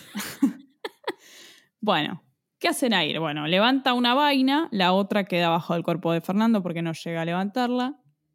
Y vuelve caminando a su casa. Estaba aproximadamente unas veintipico de cuadras de su casa. Relativamente cerca. Vuelve a su casa. Eran aproximadamente las cinco y pico de la mañana. Y se mete en su cuarto. No durmió. Bueno, ella dice algunas cosas, dice que, bueno, obvio que no iba a dormir porque estaba como loca, probablemente. La llama la madre de Fernando, porque Fernando no volvía a la casa y la madre estaba preocupada. Y le dice, che, Nair, ¿lo viste a Fernando? ¿Sabes dónde está? Y ella le dice que no. Finalmente llega la policía al lugar del hecho y dicen, ah, por este pibe por ahí lo quisieron robar. Tenía celular, billetera, todo con él, así que el robo quedó descartado. Estaba el casco de Fernando, más adelante había otro casco. Y por supuesto, ¿quién entró como principal sospechoso hasta ese momento? El remisero. Ah, claro. El remisero. Claro, pobre tipo, encima que estaba ganando el Selmango a las 5 de la mañana, fue el primer, el principal sospechoso. No, yo pensé en un momento el padre por la cercanía con, con la víctima, por toda la situación violenta que supuestamente había con Nair. Y pasa mucho esto de no te metas con mi hija porque te voy a matar. con el arma que dejó arriba de la heladera. Yo, yo pensé lo mismo que Germán, ¿eh? Dije. Y encima en, en la peor semana del año, que es eh, el periodo entre Navidad y Año Nuevo, que básicamente todos los días estamos todos en pedo, ¿no? Vos, habla por vos, como dice Ana. Hablas de vos, hablas de vos, Germán. Habla por vos, querido. Eh, bueno, eso no es un. no va a surgir como una teoría oficial, pero después eso que vos decís va a surgir en algún momento. Para mí podría tener completo sentido, pero evidentemente no, no surgió. Entiendo que el padre tenía una coartada bastante firme, que es que estaba durmiendo con, con la esposa, bueno, no sé. Bueno, pobre remisero. Después la policía ató tres cabos y el, remisero quedó completamente liberado, digamos. A todo esto, bueno, Nair estaba en su casa. Pasan las horas, un par de horas después del asesinato, una publicación de Instagram de Nair con Fernando, diciendo que él era el amor de su vida, etcétera, etcétera, etcétera. Perdón, Instagram, ¿no? No Facebook. Instagram, sí, a esa época ya es como ahora, me parece que Facebook empieza a morir un poco. Ok, ok. ¿no? Facebook tuvo, tuvo una época de, uh, Facebook y ahora ya 2017, 2018, Facebook ya. Cinco horas después del crimen, o sea, aproximadamente a las 11 de la mañana, la llaman como testigo. ¿Por qué? Porque era la novia del fallecido. Sabemos siempre ya, episodio número 31 de este podcast, que los primeros sospechosos, además de, bueno, el remisero en este caso, es el círculo de la víctima en general. Son los, en un 90% los, los culpables en general. Hay excepciones, claro. Cuando la llaman para declarar, dice, no, yo me enteré de la muerte de Fernando porque me llamó la mamá. Y ahí ya empezó a decir cosas que se contradecía, bueno, 6 millones de inconsistencias. Le preguntan, ¿no? Bueno, ¿ustedes hace cuánto que están juntos? Contame de la relación. Bueno, mirá, la relación tiene más o menos cuatro años, eh, pero nos peleamos, vamos y venimos. Nada, lo vi la noche anterior eh, en la casa de él. Peleamos, después él se fue con la moto. Constantemente, Nair trata de, de, de quitarle importancia a esta relación. Como que, sí, bueno, igual íbamos y veníamos, tampoco era nada serio, pero bueno, sí, hace cuatro años que estábamos juntos. Contradicciones varias. También dijo, él, tomaba mucho alcohol, se drogaba mucho. Esto fue la primera declaración, todavía Nair estaba muy tranquila. La policía le, le preguntó, bueno, ¿este pibe sabía manejar armas? Por algún motivo que desconocemos, Nair menciona que el arma homicida era una 9 milímetros. Dijo una frase del tipo, no, porque la 9 milímetros con la que lo mataron, una boludez así. Que se le escapó, decís vos. Sí, Como que deschaba un conocimiento sobre. claro. Eh, en general, los asesinos tienen detalles que solo ellos saben. Claro. Esto es algo clásico. A todo esto, eh, al padre Nair no se dio cuenta de que le faltaba el arma. No, porque Nair cuando vuelve a la casa, quizás me olvidé de mencionarlo, estuviste bien, ella la vuelve a poner donde estaba y se va a dormir. Nair vuelve a la casa a la madrugada, a las 6 de la mañana, deja el arma ahí y se va a dormir. Entonces el, el padre no agarra el arma, supongo, para ir a trabajar y para él estaba igual. Después me imagino que si, si la abrió, se dio cuenta que le faltaban Dos balas. Sí. Bueno, en el transcurso de ese día parece que Nair le cuenta a los padres lo que pasó, les dice la verdad, Y el padre tenía un amigo, ex policía, abogado, que evidentemente le debía algún tipo de favor y le dice, vení, ayúdame que pasó esto, necesito, necesito que me devuelvas ese favor. Y bueno, la convencen de ir a declarar. Y confesar. Entonces va a declarar el día 29 de diciembre a las 11 de la noche. Esto había pasado, no se sabe exactamente la hora del homicidio, pero pasó entre las, entre las 3 y las 5 y pico de la mañana. Claro, porque el, el remisero en realidad no se acuerda a la hora, ¿no? No, no, no mira el reloj en el momento. Nair aparece en la comisaría y por supuesto que ya la habían visto a la mañana y notaron que ella estaba como bastante de mejor humor que lo que la habían visto a la mañana. El abogado le dice, bueno, Nair, contale, contale a la gente qué pasó. Y ella le dice, ah, lo maté yo. Bueno, cuenta todo esto que hablamos antes en, el, en uno de los dos caminos que tomamos, que un camino era el camino Nair y el otro camino era el camino de la justicia, digamos, entre comillas. A todo esto, la gente que le estaba tomando la declaración estaba bastante anonadada. Y acá, Ana, viene el tema que vos me preguntas de, bueno, ¿sabe manejar armas? ¿No sabe manejar armas? Bueno, parece que cuando va a declarar le, le ponen un arma adelante y le dicen, a ver, ¿podés prepararla para tirar? Y Nair, muy canchera, hizo pim pum pam, sí, acá está listo, ya está. Como en las películas fue más o menos. Parece. Tratando de, de, de ponerme en la cabeza de alguien que acaba de matar a alguien y que probablemente quiera no parecer culpable. ¿Por qué no se hizo la que no sabía cómo armar el arma? No, no termino de entender las estrategias de ella. Yo tampoco. Pensemos que cuando, cuando entran los abogados en, en la película, ya lo que hace el defendido entra en las recomendaciones que le dieron. Entonces yo supongo que le habrán dicho, trata de decir la verdad de todo. Eh, ¿Eso, ¿Eso haría el abogado? ¿Tratar de decir la verdad de todo? O sea, yo creo que ni ella sabía la, la coartada que quería dar o ni ella sabía lo que quería decir, porque en un principio se hizo la boluda, después terminó diciendo yo lo maté, después mostró que podía manejar un arma. Claro, me, me llama la atención el cambio tan rápido de, de, de estrategias eh, en tan poco tiempo. También puede haber sido que ella eh, ah, quería demostrar que sabía manejar un arma y se, se, se le escapó la vanidad. Claro. No tengo la respuesta para eso, pero ella demostró que podía. Evidentemente, a ver, sí, el abogado por ahí le dijo, decir toda la verdad. Evidentemente no la dijo, porque mintió, mintió en un montón de cosas que ya dijimos. Bueno, ella dice que, nada, estaba todo el tiempo pensando en su papá, en que lo iban a culpar a él por el arma. Esto que, que no sé, creo que vos decías, Ana, no, Germán, que, que ¿por qué no había sido él, él? Después eso vuelve a aparecer igual. Y bueno, no nos vamos a poner eh, demasiado finos, pero esa fue la primera declaración. Pero después en total Nair declara cuatro veces. Y en todas las veces que declara, siempre cambia algo de la declaración anterior. Hablando más de lo que es la memoria de una persona, ¿no? Puede que te equivoques en algunos detalles. A medida que pasa el tiempo, las cosas se vuelven por ahí más borrosas. Eh, o no, porque es una situación traumática.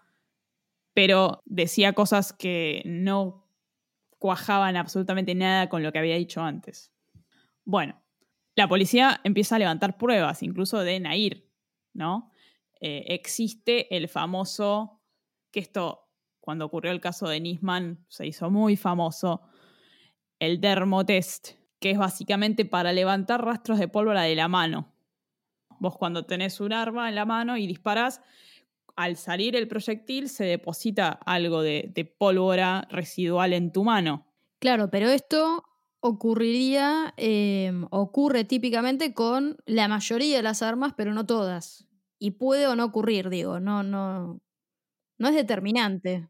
Claro, pero lo que se hace es, se toma, en este caso se tenía el arma homicida, era el arma del padre y se consiguió inmediatamente. Claro. Se prueba ese arma y se ve, bueno, este arma deja residuo. Claro. Se sabía que esa arma dejaba residuo. Bueno, hicieron el dermotest y en la mano de Nair no había absolutamente una partícula de pólvora. Ahora, pregunta tonta. Si yo me lavo las manos bien, con espadol, no me queda pólvora. Acordate, ¿qué dije yo de Nair? Que era una tipa muy, muy obsesiva de la limpieza. Claro. Usó esto en su favor, digamos. Incluso no creo que ni siquiera lo haya hecho a conciencia. Se fue a lavar las manos. Muy bien. Bueno, se, se, secuestró también el celular de Fernando, pero estaba completamente bloqueado y creo que hasta el día de hoy no se pudo recuperar nada de la información del celular. Del celular de Nair sí. Y por supuesto sabemos que hoy los celulares tienen GPS, entonces eso permite saber dónde estuviste, en qué momento. Y esto también permitió ver que lo que decía Nair sobre su ubicación no, no coincidía con lo que decía el GPS de su, celular, si bien el celular a veces tiene un, un er, margen de error. Ahora entraba toda la estrategia de, por supuesto me imagino ideada por el abogado, de tratar de minimizar lo más posible la relación de Nair con Fernando, porque, porque esto iba a minimizar la pena. El no tener vínculo con la otra persona que mataste minimiza la pena. El tener vínculo la maximiza, porque estás matando a alguien de tu confianza, básicamente. Ahora empiezan a entrar un montón de, de elementos. Unos años atrás, Nair y Fernando se habían ido a Brasil con la familia de Nair.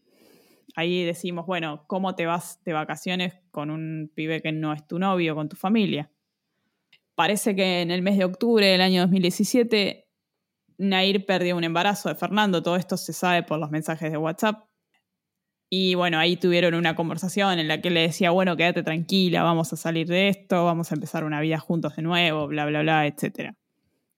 Ahora surge otro tema, que es Nair y su familia intentando de demostrar que no éramos novios y yo me acostaba con otros chicos, Fernando se acostaba con otras chicas, etc. Eso hoy sabemos, ¿no? Porque somos bastante progresistas, que tener una relación estable con alguien no implica que vos no puedas ver a otras personas. Conocer a otra persona en profundidad no implica que vos no conozcas a otras. Entonces, esto es un poco lo que pasa. Sí, y también me parece que um, la profundidad del vínculo que pueden tener ellos dos no se mide en función de nos pusimos de novios a los 15 años y estuvimos en pareja hasta los 18, por decir algo. Vos por ahí tenés una relación en la que vas y venís, el, el, la relación a los Ross y Rachel de Friends, se le dice, en la que es, es como on-off. Te ves, después te peleas, te vas con otro, después volvés. Ese tipo de relación, por más que no estés oficialmente de novio, quizás tiene una profundidad emocional lo suficientemente grande como para que cada uno sea sumamente importante en la vida del otro. Es, eso es exactamente lo que después se va a ver en el juicio, ¿no? Eh, eh, una cosa no quita la otra. No lograron minimizar la relación. La relación existía y era muy profunda. Incluso Nair decía muchas veces que Fernando le, le, tocaba su, su, donde más le dolía. Y bueno, eh, eso también indica que Fernando la conocía. E incluso, sobre todo, teniendo en cuenta que, no sé, para el momento en el que se fueron de viaje, seguramente tendrían que 16 años, 17. ¿Cómo haces para medir la seriedad de una relación a los 16 o 17 años? Que eh, tiene que ir él dos, tres veces por semana a cenar con la familia, tienen que hacer todo el tiempo cosas juntos, no te... No, no, necesariamente se van a mover como se mueve una pareja de personas más grandes. Quizás ellos estaban con un montón de gente y para los padres era el novio de ella. Entonces llega el momento de las vacaciones, ella le dice vení con nosotros y se van de viaje no es necesario que sean oficialmente pareja eh, durante tres años para que pase eso. Después el, el, tema de que, a ver, la mamá de Fernando, ¿quién es a la primera persona que llama? Anair. Porque era la chica con la que andaba Fernando, digamos. Claro. En palabras maternas. Una prueba más de que, el, de que estaban de novios. Que tenían una relación profunda. Después, la, primera vez que ella aparece a declarar en calidad de testigo, aparece como si, hola, yo soy la novia de Fernando. Entonces, nada, eso como que cayó por su propio peso. Básicamente, se pide 35 años de cárcel para Nair, ¿no? O perpetua. Sin, por supuesto, ningún beneficio, sin salidas transitorias, sin nada de eso. Intentan en un principio que la pena sea por homicidio culposo, o sea, que, sea un accidente, que el asesinato ocurrió por accidente. No, no, no lo consiguen. Después hay varios eventos que eh, suceden años antes, según Nair, que dice que Fernando prácticamente la violó, ella le dijo que no quería tener relaciones, él la abrigó, y ahora entramos un poco a este tema de agarrarse de, una situación de, una violación, por ejemplo, y tratar de sacar algún tipo de provecho con eso. Después, posteriormente, a la condena surgen otras cosas, incluso muy recientes, pero esta es como la primera. Porque los dos eran tóxicos, los dos tenían una relación de mierda, eso no quita que porque lo tenés que matar. Pero acá ella en el juicio tira la primera de él me hizo tener relaciones sin mi consentimiento, básicamente me violó. Nunca se pudo comprobar o por ahí no, no tenemos las suficientes pruebas para notar qué pasó. A ver, Nair fue periciada psicológicamente muchas veces y no presentó secuelas de abuso.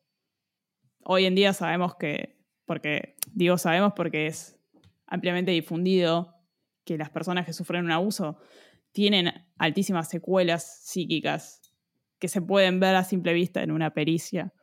Y bueno, no fue el caso de Nair.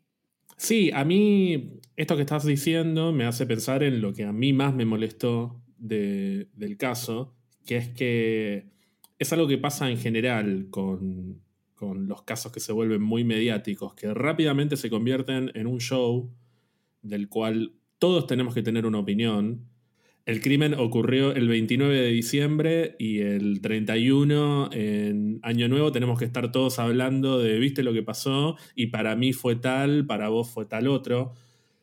No es necesario, o sea, no, no, no, no todos tenemos que tener una opinión sobre todo lo que pasa en la vida.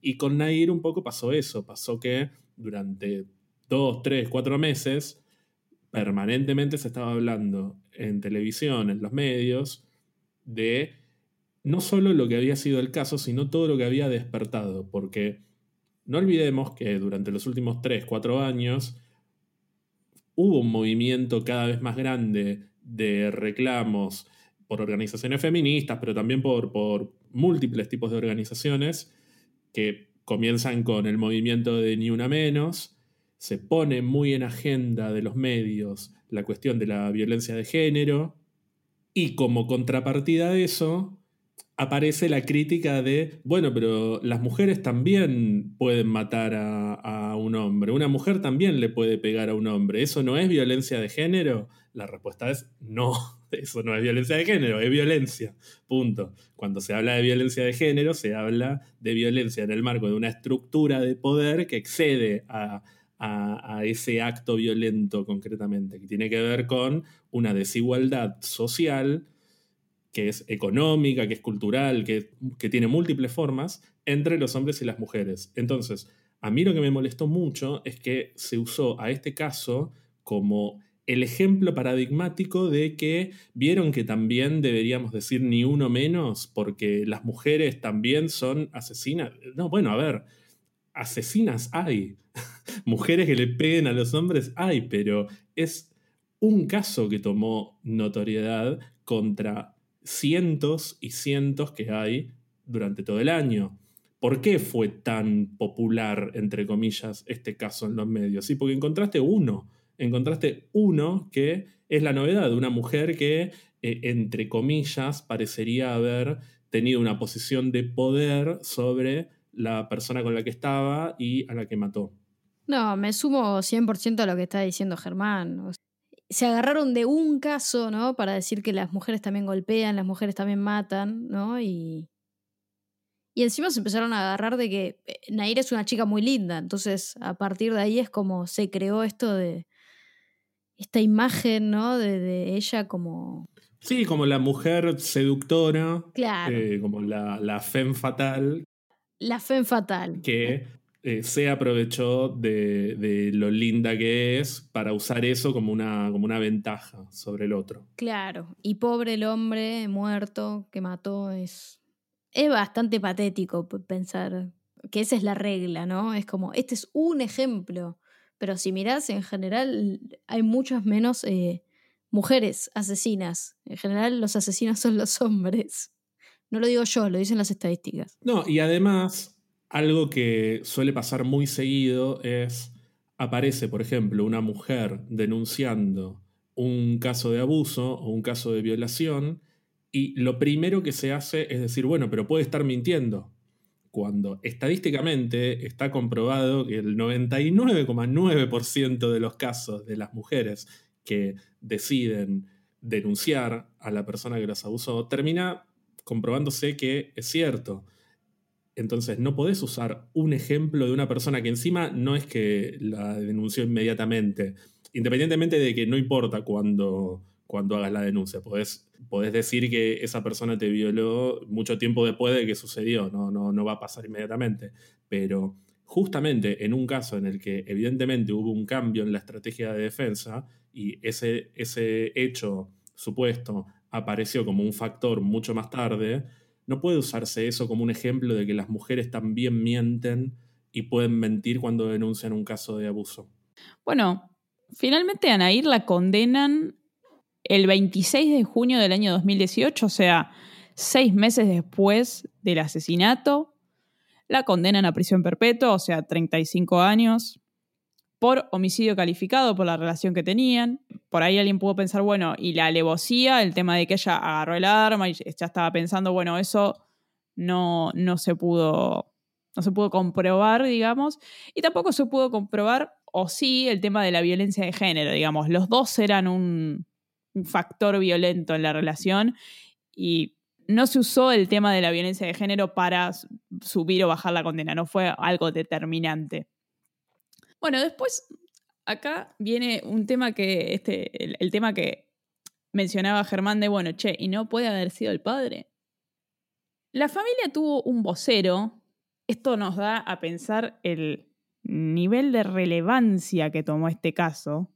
En Gualeguaychú y en Argentina, acá en Capital, explotó en los medios. Básicamente era lo único que se hablaba. No, además enero. Enero, sí. No hay una goma de qué hablar en enero porque todo el mundo está en la costa atlántica. Sí, sí, sí, pelotudeando. Y el que no está en la costa atlántica está prendido al noticiero para ver de qué carajo hablan. Y bueno, siempre, eh, eh, no, quiero decir siempre, pero muchos casos muy famosos eh, han ocurrido o se han manifestado en esta época del año, diciembre, enero. Es como un, como un momento hot, ¿no? Donde la gente prende prende más el televisor, le presta más atención al noticiero. Bueno, para eso esta familia tenía un relacionista público, porque eran tantas las llamadas de periodistas. Básicamente contrataron, entre comillas, a un tipo que en realidad no lo contrataron, era un tipo bastante cercano a la familia. ¿Y cuál era la labor de esta persona, además de hablar con los medios? Básicamente humanizar a Nair, limpiar entre comillas su imagen, ver que era una persona... Nada, tratar de, bajar toda esa demonización que se le hacía en los medios, en parte por esto que decía Germán, ¿no? Tipo, ah, ven que matan, ven. Por supuesto, esto no quita que Nair mató, Nair es culpable, eso eh, no lo digo yo, lo dice la justicia, pero inmediatamente, antes de saber nada, todo el mundo ya estaba condenando a Nair. eso también es interesante. Y si se acuerdan, ustedes con Monzón, inmediatamente a Monzón lo estaban exculpando. Se mató la mujer de Monzón, no la mató Monzón. Bueno, esta persona que fue relacionista público de la familia, en un momento se peleó con la familia y fue el que intentó instalar la versión de que el que había matado a Fernando era Marcelo, el papá de Nair que a mí no me parece descabellada, pero evidentemente no se pudo probar. Bueno, después Nair se convirtió como en un... No quiero decir objeto de culto, porque no lo es, pero en una persona seguida por mucha gente. Sí, creo recordar que después del asesinato cerraron el Instagram de ella y un tiempo después lo volvieron a activar y que cuando lo activan de repente la mina ganó como miles de seguidores. Sí, incluso ella se creó un Twitter estando presa. Borró su Twitter anterior y nada. Pasó algo también, que esto es interesante. A ver, se encontraron en, el celular de Nair, entiendo, porque en el de Fernando no se pudo obtener ninguna información, se encontraron videos íntimos de ambos que se quisieron mostrar en el juicio para, digamos, demostrar la relación que tenían, pero la verdad que, bueno, ya sabemos que existen, es necesario mostrarlos, digamos. ¿Qué pasó con estos videos? Bueno, Nair, hubo un momento que fue muy, muy, muy, muy noticia porque Nair como que amenazaba con quitarse la vida si los mostraban en el juicio. A mí me parece, digamos, innecesario completamente que los tengan que mostrar, ¿no? En un juicio, en donde sea.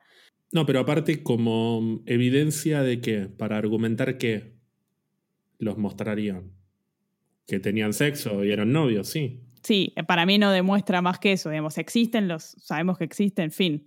O había, porque por ejemplo, si había una situación de violencia en la que ella por ahí no quería tener relaciones y él estaba forzándola, eh, o, algún, algún ejemplo así, es lo único que podría llegar a justificar que ponele se muestran como, como parte de una estrategia. No, entiendo que no, eran solo, solo puro morbo, era. Ya veníamos hablando, o ya se venía mostrando en los medios sobre este caso de todo, ¿no? Era como y de golpe lo que, lo que le faltaba a este caso para terminar de explotar fue, hay video hot de Nair Galarza y Fernando Pastorizo. Decís, el que escribió el guion de esta novela es un genio, o sea, era como... Realmente, yo creo que nadie se lo vio venir y al mismo tiempo era el condimento final que necesitábamos para que este caso se quede grabado en la memoria de, de todos los argentinos, por lo menos, ¿no? Se armó un show tan grande en torno a ellos dos que como si no hubiese sido lo suficientemente grande ese show, de repente aparece un video hot. Entonces, bueno, dale, ponelo, ponelo. No, es que el tema, a ver, el, el video estaba en propiedad de la justicia y de alguna misteriosa manera ese video se filtra y empieza a aparecer en las páginas de pornografía más conocidas que hay. Igual esto es un clásico en la, en la justicia argentina, o sea... Obvio. Eh, la foto de, un muerto también se filtra en un segundo. El video se filtra. Eh, ¿Qué no se filtra? Sí, al fin y al cabo son, son seres humanos los que trabajan en la justicia, ¿no? No son marcianos. No, lo que también pienso es, la verdad, no se puede confiar en nadie, porque al fin y al cabo siempre hay uno dispuesto a eh, soltar un billete y el otro siempre hay uno dispuesto a agarrarlo. Sí, y, después hay periodistas que dicen que salieron a correr por los bosques de Palermo y una persona anónima vino y les dio un video. y, y, ay, bueno, gracias. Y eso después lo usan y lo pasan en sus programas. Es algo que pasa mucho, ¿no? Como, claro. Claro. Me cayó este video de la nada. Me abdujo un ovni y cuando me desperté en el sillón tenía un video. Dale, hijo de puta. Eh, sí, completamente. Lo cual me parece horrible por la intimidad de Nair, que por más asesina que sea, y estamos de acuerdo, no, no tiene por qué, sigue siendo una chica joven, eh, no tiene por qué nada, ver vulnerada su intimidad así. Y el, y el pibe que está muerto. Es horrible. a, mí, me da más cosa por la familia de él. ¿No? Porque es como, encima que me mataron a mi hijo, me tengo que bancar que se filtre un video hot que la familia desconocía completamente. Y obviamente que lo desconocía, Ana. ¿Vos le contás a tu familia cuando haces un video hot? No, porque no hago video hot. Mamá, hice un video hot, te lo tenía que decir. Nadie hace video hots hasta que se filtre. Exactamente, exactamente. Bueno, Nair también cosechó fans en Facebook, tiene un grupo de Facebook, así como nosotros tenemos el grupo de Facebook en Es un Crimen, Nair tiene uno. Eh, le suben memes. Le suben memes, le suben fuerza, Nair, ya vas a salir, etcétera, etcétera, etcétera. Y ahora le voy a ceder a Anabela la labor de contarnos noticias de Nair de la actualidad. Tampoco es tan antiguo este caso, ¿no? Fue hace dos años la condena. Pero, ¿qué andan a ir hoy? Bueno, siguiendo lo que contaba Germán, esto es un show, ¿no? Y la vida de Nair Galarza, después de la condena, después de junio de 2018, es un show eh, de múltiples episodios y múltiples temporadas. Pensemos que Nair está cumpliendo su condena en la unidad penal número 6 de Paraná, Entre Ríos. En su momento se dijo que Nair podía llegar a ir a una especie de eh, unidad penal medio experimental que se llama El Potrero. Nair está detenida en, eh, en este lugar que vos mencionás, muy lejos de su familia. Pensá que ellos viven en Gualeguaychú. Y uno de los beneficios que ellos querían solicitar era que se la detenga en una cárcel que está cerca de la casa de ellos, tipo a 30 kilómetros, ponele, por decir algo. Eh, eso no lo consiguieron y básicamente la familia de Nair se mudó a, Paraná, entiendo, a estar cerca de ella. Incluso creo que el padre va todos los días a la cárcel a llevarle comida. Sí, el, el problema de la cárcel que estaba cerca de su casa, que es esta cárcel experimental que se llama El Potrero, es que no se pudo considerar eh, porque le faltaban condiciones estructurales para alojar una asesina de este tipo. O sea, eh, por lo general le estaban alojando eh, personas por robo calificado y de golpe tenías una asesina y simplemente no tenían la estructura. O sea, pensaron que era una persona peligrosa, que lo es, y que se podía llegar a escapar. Entonces se la terminó pasando a, a una unidad penal mucho más segura, que tampoco está tan lejos sigue estando en Entre Ríos. ¿Es peligrosa Nair? ¿Qué opinan? Y objetivamente sí, porque sabe manipular un arma. Yo también sé manipular un arma. Y bueno, vos también sos peligrosa. Para, para, ¿vos decís que yo estoy en peligro porque Ángeles sabe manipular un arma? Definitivamente, definitivamente. No tengo armas yo hoy. Solo sé manipularlas. ¿El conocimiento me da algún tipo de peligrosidad? Sí, definitivamente. Pero vos sabés manejar cuchillos también. Y a eso iba, los seres humanos de por sí somos peligrosos. Después, bueno, tener grados de, peligrosidad. Nair, por lo que cuenta Anabela, probablemente eh, podría ser una persona peligrosa en términos objetivos, en función de, de, sus capacidades y además de lo que ya sabemos que hizo. Ahora, yo también me quedé pensando mientras Anabela lo describía, tampoco me parece que Nair sea un caso, eh, no sé, no es eh, Steiner, no es Gumaro, que no te puedes ir a dormir porque tenés miedo de que te coma. Yo pensaba lo mismo. Pero también es cierto que es una pareja que parecía una historia completamente normal y de repente un día le pegó un tiro. Entonces hay también un grado de mm, imprevisibilidad con esta persona no, me parece descabellado que se la considere una persona peligrosa, porque fue muy inesperado lo que hizo y podría ser inesperado una futura acción que cometa. Sí. Totalmente. Y lo que se busca en algunas cárceles es que en casos de alta exposición, relevancia, eh, casos muy mediáticos, se busca que la persona esté en un lugar un poco más recluida y más cómoda. Este, esta unidad medio experimental era como, como una especie de colonia, digamos, realmente. O sea, no era una cárcel. La colonia de verano.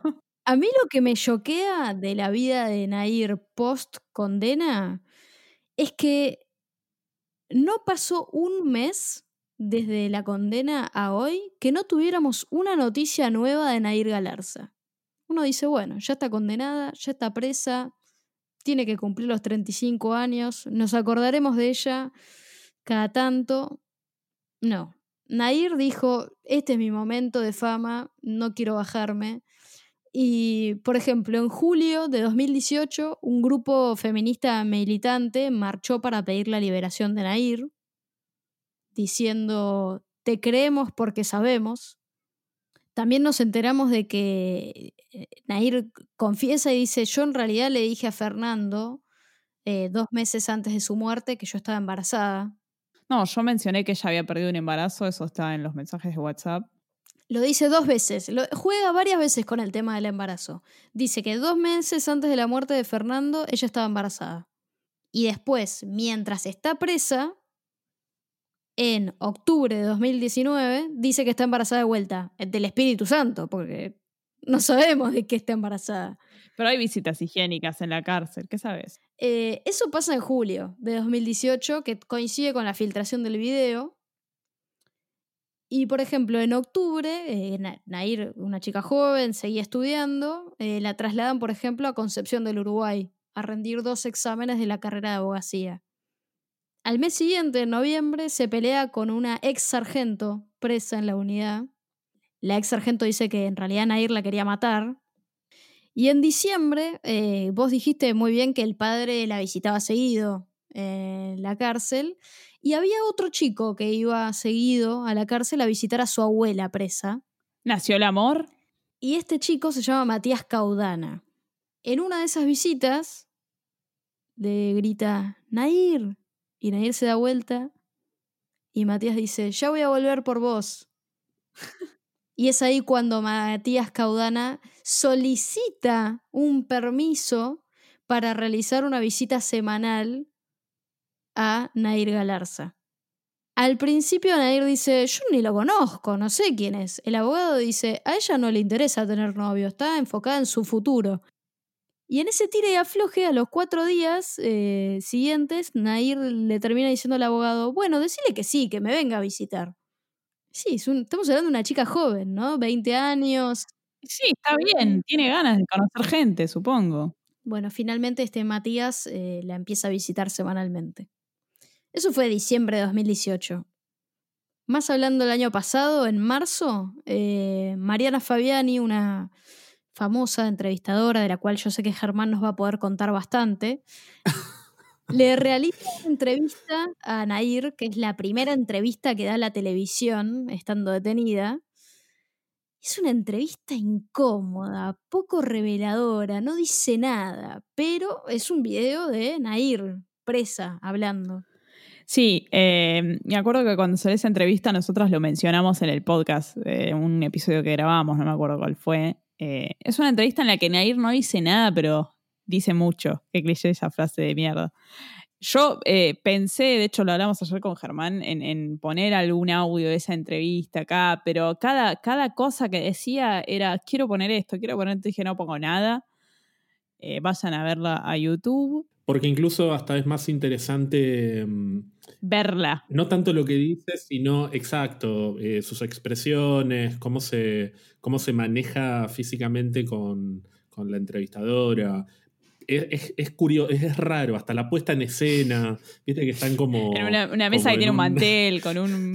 Sí, que, se nota que, dijeron vamos a, preparar esto porque van a filmar y pusieron una planta ahí forzada, como que es todo muy artificial y ella está como muy, muy armadita. Muy pulcra. como muy, muy delicada, claro. Y, la otra que, que, bueno, que está toda, bueno, Nadir, gracias por recibirme es, muy, es, extraño, es, todo raro. Dura como una hora esa entrevista. Y, son 45 minutos más o menos, sí. Sí, pero no dice nada prácticamente, o, por lo menos eh, la frase con la cual yo me quedo de Nair en esa entrevista es que ella dice, Fernando podría haberlo evitado todo. Sí, me acuerdo, me acuerdo que yo la vi en vivo esa entrevista. ¿Y, ¿Y sabes por qué lo dice? Dice, porque ese, ese día no nos tendríamos que haber visto. Y a mí me, mató esa frase porque en realidad lo que está haciendo es echarle la culpa a la víctima. ¿Sabes a qué me hace acordar? al fin de temporada pasado, el caso de Monzón, que Monzón dice, la culpa es de Alicia que vino a Mar del Plata. Bueno, eh, el mismo ejemplo. Es exactamente lo mismo. Y en esta entrevista, eh, Nair está vestida de blanco prácticamente. Tiene una remera blanca, una blusa blanca. Y Nair utiliza este color en todas las mm. Que tiene. Siempre está de color blanco, está muy bien asesorada, porque blanco, pureza. Yo no sé si está tan bien asesorada, porque me parece todo tan obvio. Yo pienso lo mismo que Germán.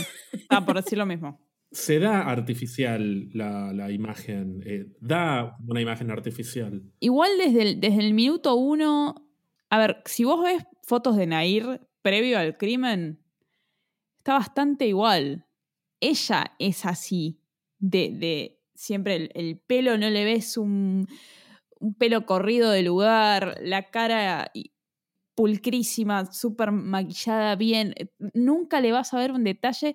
Yo hablé al principio de que ella era una persona muy obsesiva, creo que tiene que ver un poco con eso. Ella es una mina que siempre de punta en blanco, no la vas a ver presa, ni siquiera la vas a ver mal. Otras cosas que suceden, por ejemplo, en marzo de 2019, después de esta entrevista, es que tiene otro conflicto en el pabellón. Nair denuncia a una compañera y dice, ella me quiso matar, me quiso manosear. Ese cliché, Nair, te lo pido por favor, las lesbianas no siempre quieren, quieren tocar a otras mujeres que no son eh, eh, homosexuales. Eh, Nair se siente la linda de la cárcel y, y cree que realmente le quieren hacer la vida imposible. Eh, de hecho, una de las, de las compañeras que tiene en el pabellón dice, Nair se para en los muebles y nos observa mientras dormimos. Eso porque se quiere hacer pasar por loca. Bueno, pero ustedes me decían, ¿es peligrosa, Nair? Bueno, en la entrevista con Mariana Fabiani, ella menciona que llegó al pabellón, no sé si el mismo día o el día anterior a su cumpleaños, y que la recibieron re bien, que le cantaron el feliz cumpleaños, como que... Y, y bueno, y desde ese día hasta el día que da la entrevista pasa mucho tiempo, y ella dice como que la pasa re bien en el pabellón. De nuevo está esto de, de las contradicciones en, en las cosas que cuenta. Eh, la, la quieren manosear, le, le pegan, la persiguen, Pero le cantan el feliz cumpleaños. o se lleva bien con todas y es la reina del pabellón. Claro, no termino de entender. A mí me parece que es más la reina del pabellón. En un momento, la, de las reclusas dicen que hay muchos estupefacientes en la cárcel y que Nair en realidad fuma marihuana. A mí todos estos conflictos en el pabellón me, hacen acordar a Orange is the New Black, realmente. Es, es, se podría hacer una telenovela solamente ahí adentro.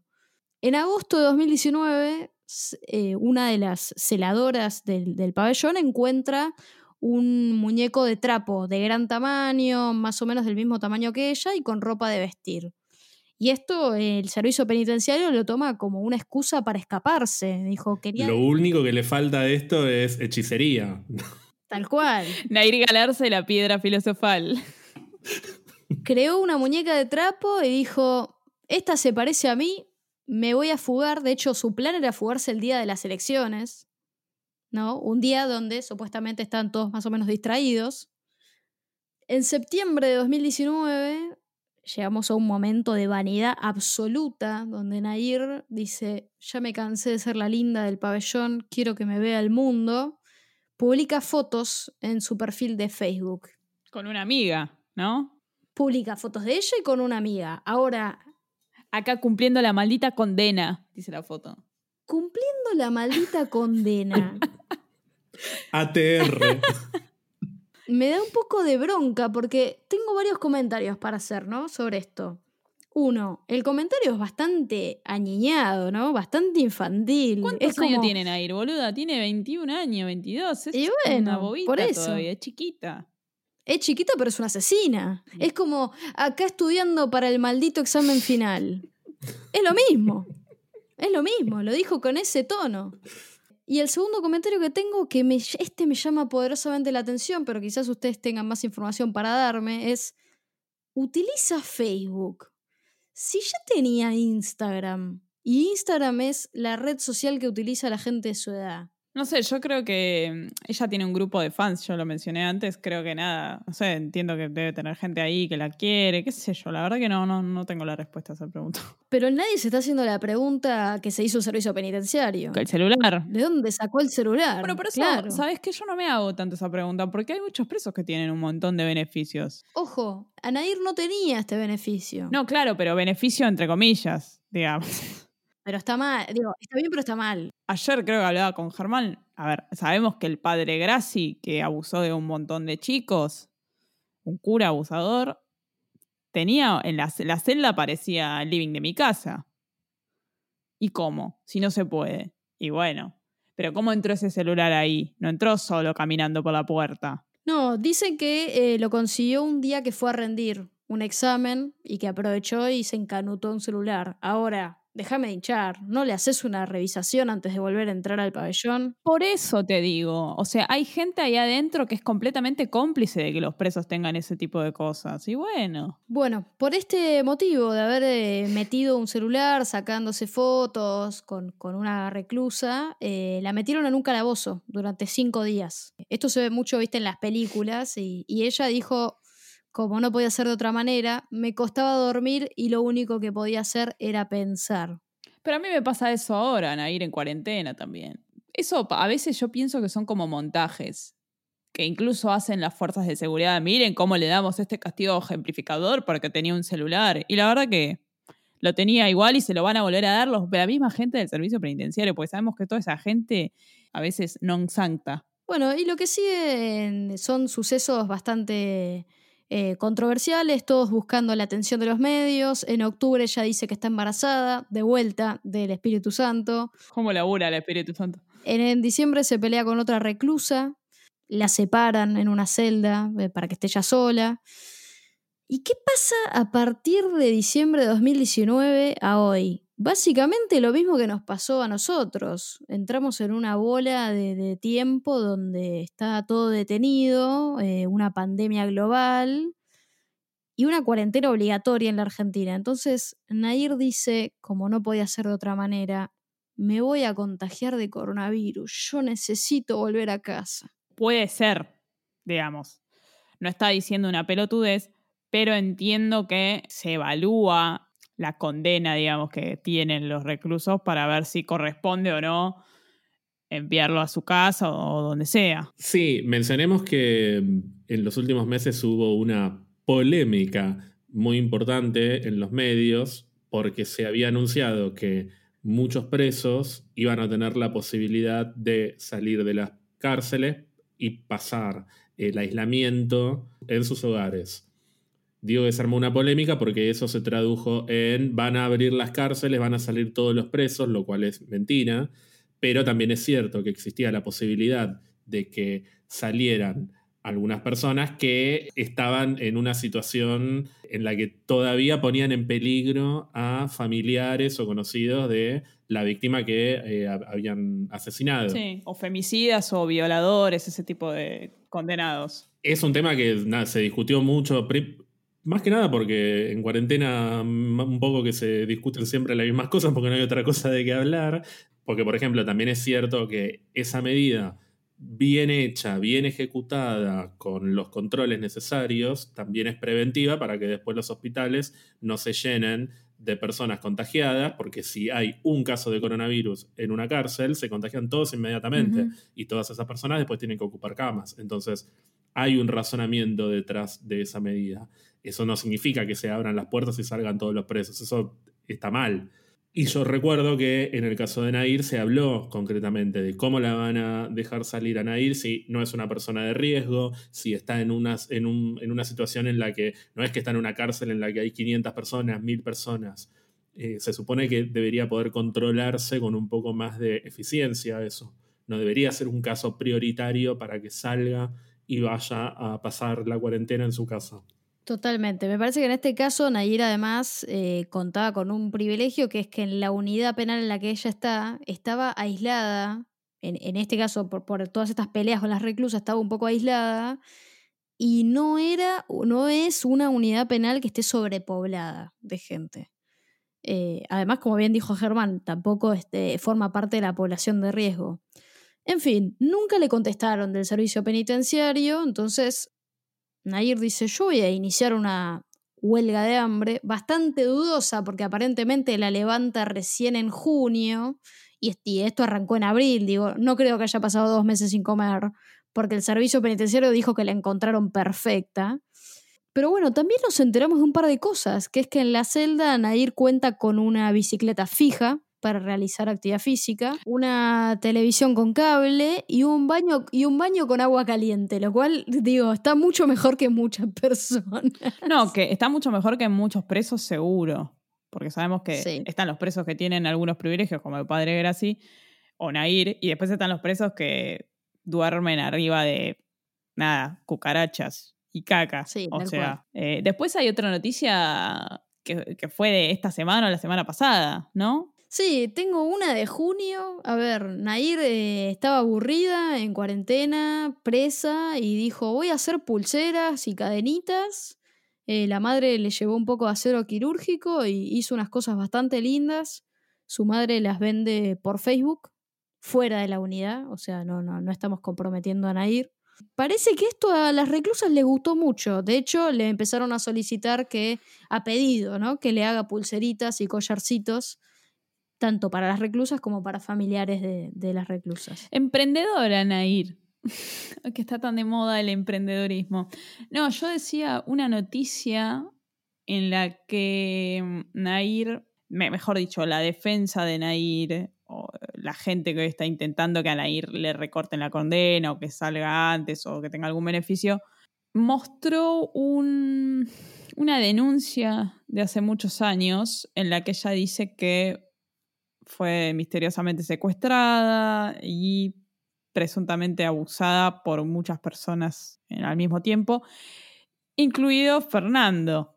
Hay una cosa, ¿no? Hay como un clickbait, ¿no? Los medios de comunicación ponen el video donde Nair Galarza denuncia una violación en Manada.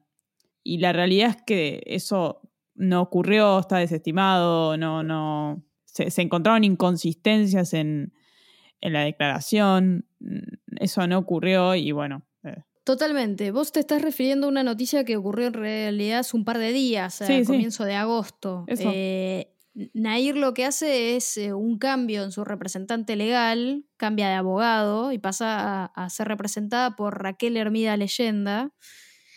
Y en realidad lo que busca Nair con su abogada es tener una revisión de la condena, pero con una perspectiva de género. Mm. Por eso entra en juego esta supuesta eh, acusación de que le habían violado en manada. Esta violación ocurrió, según dicen Air, tres años antes de la muerte de Fernando. Eh, entiendo que también le habían, en su momento, el papá la llevó al hospital, eh, le hicieron todo el test para verificar el abuso y no se le encontró nada en el hospital era inconsistente. Otro caso de Nair tratando de tomar un problema real y horrible y quizás usarlo, usarlo para ella en su favor. Quien lee los titulares de las noticias dice, ah, no, pero entonces, y entonces nada, eso no cambia nada porque no, no pasó nada en realidad. Ya estamos llegando al final de este caso. Germán, ¿algo que quieras mencionar? Un poco mi conclusión de todo esto es está mal matar a las personas, siempre. Eso no significa que no haya casos en los que vos puedas entender por qué ocurrió eso. Por ejemplo, si sos víctima de abuso psicológico, físico, sexual, lo que sea, vos podés entender qué es lo que llevó a esa persona a cometer ese asesinato. Lo ideal sería que no suceda. Evidentemente, la justicia decidió que Nair es culpable de este asesinato y que, fue, y que no fue en el marco de una situación de abuso como, como esgrime la defensa. Y un poco lo que ya dije, lo que me parece nefasto es que independientemente de la culpabilidad o inocencia de Nair, se use este caso como paradigma, como ejemplo paradigmático de que la violencia de género no existe, de que no hay que creerle a una mujer cuando denuncia, o a una persona cuando denuncia que fue abusada sexualmente. Sobre todo, sobre todo cuando esa discusión, que ya de por sí me parece muy cruel y, y muy baja, se da a los pocos días, a las pocas semanas de que haya ocurrido el crimen, por lo cual no tenés pericias psicológicas que puedan definir con la suficiente contundencia si lo que está diciendo la persona es cierto o no. Un poco, che, no, saquemos una opinión inmediatamente de, las cosas solo porque están hablando en los medios, que es algo que es, es utópico pedir que pase eso. Va a seguir pasando porque lo que tienen los casos policiales es que, bueno, nos enganchamos, queremos saber qué pasó, si la versión de Nair es cierta o no, te terminas enganchando como si fuese un culebrón. Bueno, estaría bueno que, no pase eso, pero es el atractivo un poco de, los casos con crímenes. Eh, mi conclusión es un poco esa. Eh, independientemente de la culpabilidad o la inocencia de Nair, eh, que esto no desacredite la lucha de las personas que son víctimas de violencia de género todos los días. La violencia de género es real, existe y, los abusos existen. Ana. No, no, creo que ya expresé mi opinión durante todo el episodio. lo que me da mucho gusto es de haberlo charlado con ustedes, que siempre tenemos eh, perspectivas distintas, opiniones y la verdad es que la poca atención que le había prestado realmente al caso durante todo este tiempo que apareció en los medios, lo bueno es que pudimos verlo acá, así que creo que, creo que le hicimos eh, justicia al, caso. No, yo opino lo mismo. Siempre mm, me gusta que, venga Germán porque a veces tiene, tiene, una manera de pensar que quizás eh, yo no tengo, Ana tampoco, y, trae algo y me, deja pensando a veces, algo que por ahí no se me había ocurrido, en lo que coincido. En general coincido, sabemos que en política no coincidimos, pero en otros términos coincidimos plenamente y, me hace pensar, a veces me, quedo pensando y, está bueno. Gracias por venir, Germán, como siempre. No, gracias a ustedes por invitarme. Igual yo creo que dos, tres finales de temporada más y ya te, te, logro convencer también políticamente, pero bueno. No, no. No, querido. Bueno, eso lo podemos dejar para otro momento. Anabela no, Anabela es un poco más complicado. no, no, no creo, no creo que eso pase, pero eh, está bien que no pase. Porque tenemos que, tenemos que disentir. Qué lindo que es disentir, como dicen los pelotudos.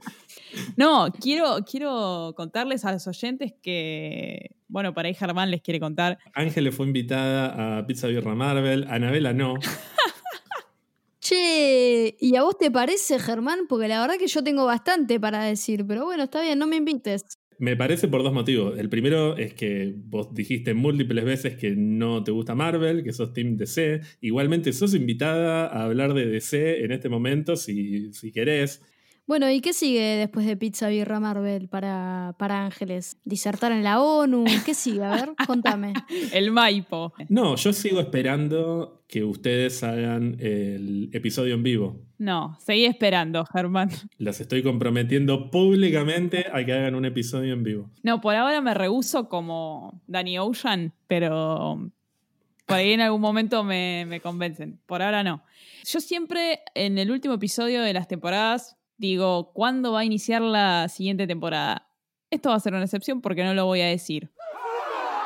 ¿Me hago la críptica? No, realmente no sé cuándo va a iniciar la cuarta temporada. Pueden invitarnos a tomar un cafecito en forma virtual para colaborar con nosotras. Vayan a cafecito.app barra es un crimen e invítennos un, un brebaje. Un brebaje que es dinero, ¿no? Y bueno, esto me parece que ya llegó a su final. Muchas gracias de nuevo, Germán, por venir y por siempre ser tan, tan dedicado con estas invitaciones. Muchas gracias a, las dos nuevamente por invitarme. Siempre es un placer estar con ustedes, aunque en este caso sea a la distancia. Gracias, Ana. Esta temporada hiciste tu estreno conduciendo un episodio y en la próxima seguro vas a hacer más de uno porque yo ya no tengo ganas de conducir este podcast. Bueno, está bien, gracias. Eh, me atrevo a decir que esta fue mi mejor temporada. Bueno, que, como Cristiano Ronaldo en, en qué equipo, en el Madrid eh, o en Manchester United alguna vez. Entonces estamos en condiciones de decir que esto es todo, ¿no? ¿Nos vemos la próxima? Nos vemos la próxima. Hasta la próxima temporada.